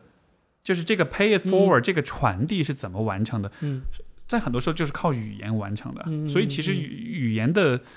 一个很重要的功能。它不仅仅是沟通，它更是，我觉得它更是一种连接，嗯它是把你和世界、把所有的人和事物更紧密的联系在一起。如果你的语言能力很强，包括如果你懂得多门语言，你其实获得是更强的这种连接，对而这也就意味着你做的事情的意义就被放大了，对因为你可以让更多的人受到你的这种影响。那那个呃叫什么 Adam Grant 那个就是沃顿商学院那个那个教授嘛，他他有本书叫《Give and Take》，里面他说一句，他说呃我们要主动做一个 giver，这个就不用说了是吧？主动帮助别人，主动去付出，但是我们其实也要去做一个 taker，就是你要主动去要求别人，就是请求别人帮助你。我开始是很长时间不理解这句话，就我为什么我要主动寻求别人的帮助？那他这本书我就找到一个答案，他说，当你主动去寻求别人帮助你的时候，嗯，你其实给了他一个机会。对，就比如说你想学英语，不是我有这个知识，我说给谁听？谁愿意听我讲这个东西？就谁愿意听分享我的这个故事？你愿意听，这本身就是我的这种帮助。然后你你能获得这种帮助之后，你自己也会更愿意去帮助别人。我然后我从我前段时间做一个事情，那时候摆摊那个事情，这也是开玩笑，我就想借摆摊这个事情去跟比如网友什么喝杯咖啡什么之类的，也有一些人去去约我，然后每次啊约完之后，他们就会说啊，哎，很感谢你，对吧？你也不收我钱，咱喝杯咖啡，还请我，有时候我请他们喝咖啡，都不是他们请我。我就觉得说大家去聊一聊这种事情就挺好的。然后每次我就说，我说你可能会觉得说是我对你很大帮助，但其实是你对我也有很大帮助，因为在你在你的交谈过程中能学到很多东西，然后你你会你会发现真的有人愿意帮助你。然后你会愿意更愿意去帮助别人。当我一想到你很有可能去帮助别人的时候，我那种幸福感就是爆棚啊！就是，没错，那就那有人就会怀疑，那有时候网上这种他肯定不信任的感觉，就是说啊，你你在微博上有二十多万关注，你公众二十多万关注，你你有什么企图？你为什么要找我聊天老啊？觉得这是我甚至有时候都会说，我说我结婚了，孩子都三岁了，我也搞不了啥东西，好不好？你说你还让我干嘛？地点什么你掏是吧？我就我忍不住说这些话，而且是我也不我从来不会不是说给你卖课，我那个课你就不适合你，我就是想跟你聊一聊。那我对话痨行不行？我有表达欲望行不行？就就说明是这种，你知道吧？就就有时候就是就是你，我一直在去传达信息，所以我觉得你做这种博客，我我觉得也是这个非常好的一个。你你刚才说这一点，我觉得我我我一个也是跟播客有关，我觉得非常类似的一个体验，就是，呃，哎呀，这也算是我对我的听众们的一种表白吧。就是很多时候，其实很多听众就会说啊，听了你节目很有帮助，很有启发什么的，就觉得好像是我在帮助他们。但是其实反过来，我从来都是觉得我对我的听众是非常非常感恩的。我觉得这个原因我呃，大师，大师，啊你看你听出你听你称呼你的人叫听众，对我发现我会称呼我是读者，啊，OK 这很不一样。很多第一反应是不是很多第一反应是粉丝，啊，对对对，因为就是这个这个很，比比如我们私下朋友会聊天，你有多少粉丝，这个很正常。但是我真的想去说跟他做一个沟通的时候，我肯定会用读者这个词，你会用更多听众，没错你会觉得那个关系就很不一样，对对对，不搞什么饭圈那一套那种。您接着说，您接着说，刚才您说就是但是很多时候，其实我是对我的听众是抱有非常非常强的感恩之心的。嗯我觉得他们的存在对让我这样一个，因为因为我这个人的一个算是一个特点，就是我特别喜欢很严肃认真的说这些很深刻的话题。你知道，这其实，在生活中，这这是让我是一个非常 socially awkward 的人，就是什么事儿别人聊得特别开心，烧的那样的，让我一说话，啪一下就给拔到一个特别高的高度，呃然后这个话就聊就跳聊不下去了。所以很多时候我是 很强烈的是一种 out of place 的感觉，就是我觉得我没有一个正确的位置。嗯但是自从开始做播客之后，我觉得这就是我归属的位置。而这个位置是谁给的？就是大家给的。有听众来听，我就觉得哦，OK，我可以在这儿说话。所以就真的是，因为我那天我真的是做了一个思考实验，就是嗯如果没有这些听众，如果如果没有人听节目，如果我没有播客的话，我觉得我会憋死的，就真的是会那种那种你需要，你表不需要。坚持啊！这这东西怎么能需要坚持呢？对它就像是像那个你刚刚读那个《月亮驴鞭式》一样，他说他想去这个 Strickland，他想去画画，对，就像是你什么你你你那个就想去什么鱼儿去游泳什么那种感觉，就渴望呼吸那种感觉。你你没法忍着饿了不吃饭，我我没法你没法忍着不想吃饭，你就是得吃饭，就这么简单。这个东西对我生下就是因为热爱无需坚持。这种热爱是热爱是什么？热爱是热爱这种热爱是一种相信。你相信人和人之间它是有美好东西的，人人是嗯值得的，是相信的。你是相信你的听众是能够改变的，然后这种感觉是不是说你想去改变他这种改变，而是说就是通过这种交流，他会说哦，你可以从另一个角度去看问题，反过来在表达过程之中或者从一些反馈之中，自己也能会改变。就是你是相信这个世界它一定会改变的，对才会去愿意做这种事情，然后他不需要任何什么所谓的坚持。至于说你做这些事情能够取得所谓的名啊利啊这种，这是这完全就是一个结果性的东西，而且你也没有办法去，就是说是去追求这个东西。对所以我觉得大家还是应该多做一些和这个世界有嗯有互动的事情。然后至于结果如何，我觉得这个以后再说。但是就是更多的有这样的互动，跟不同的人。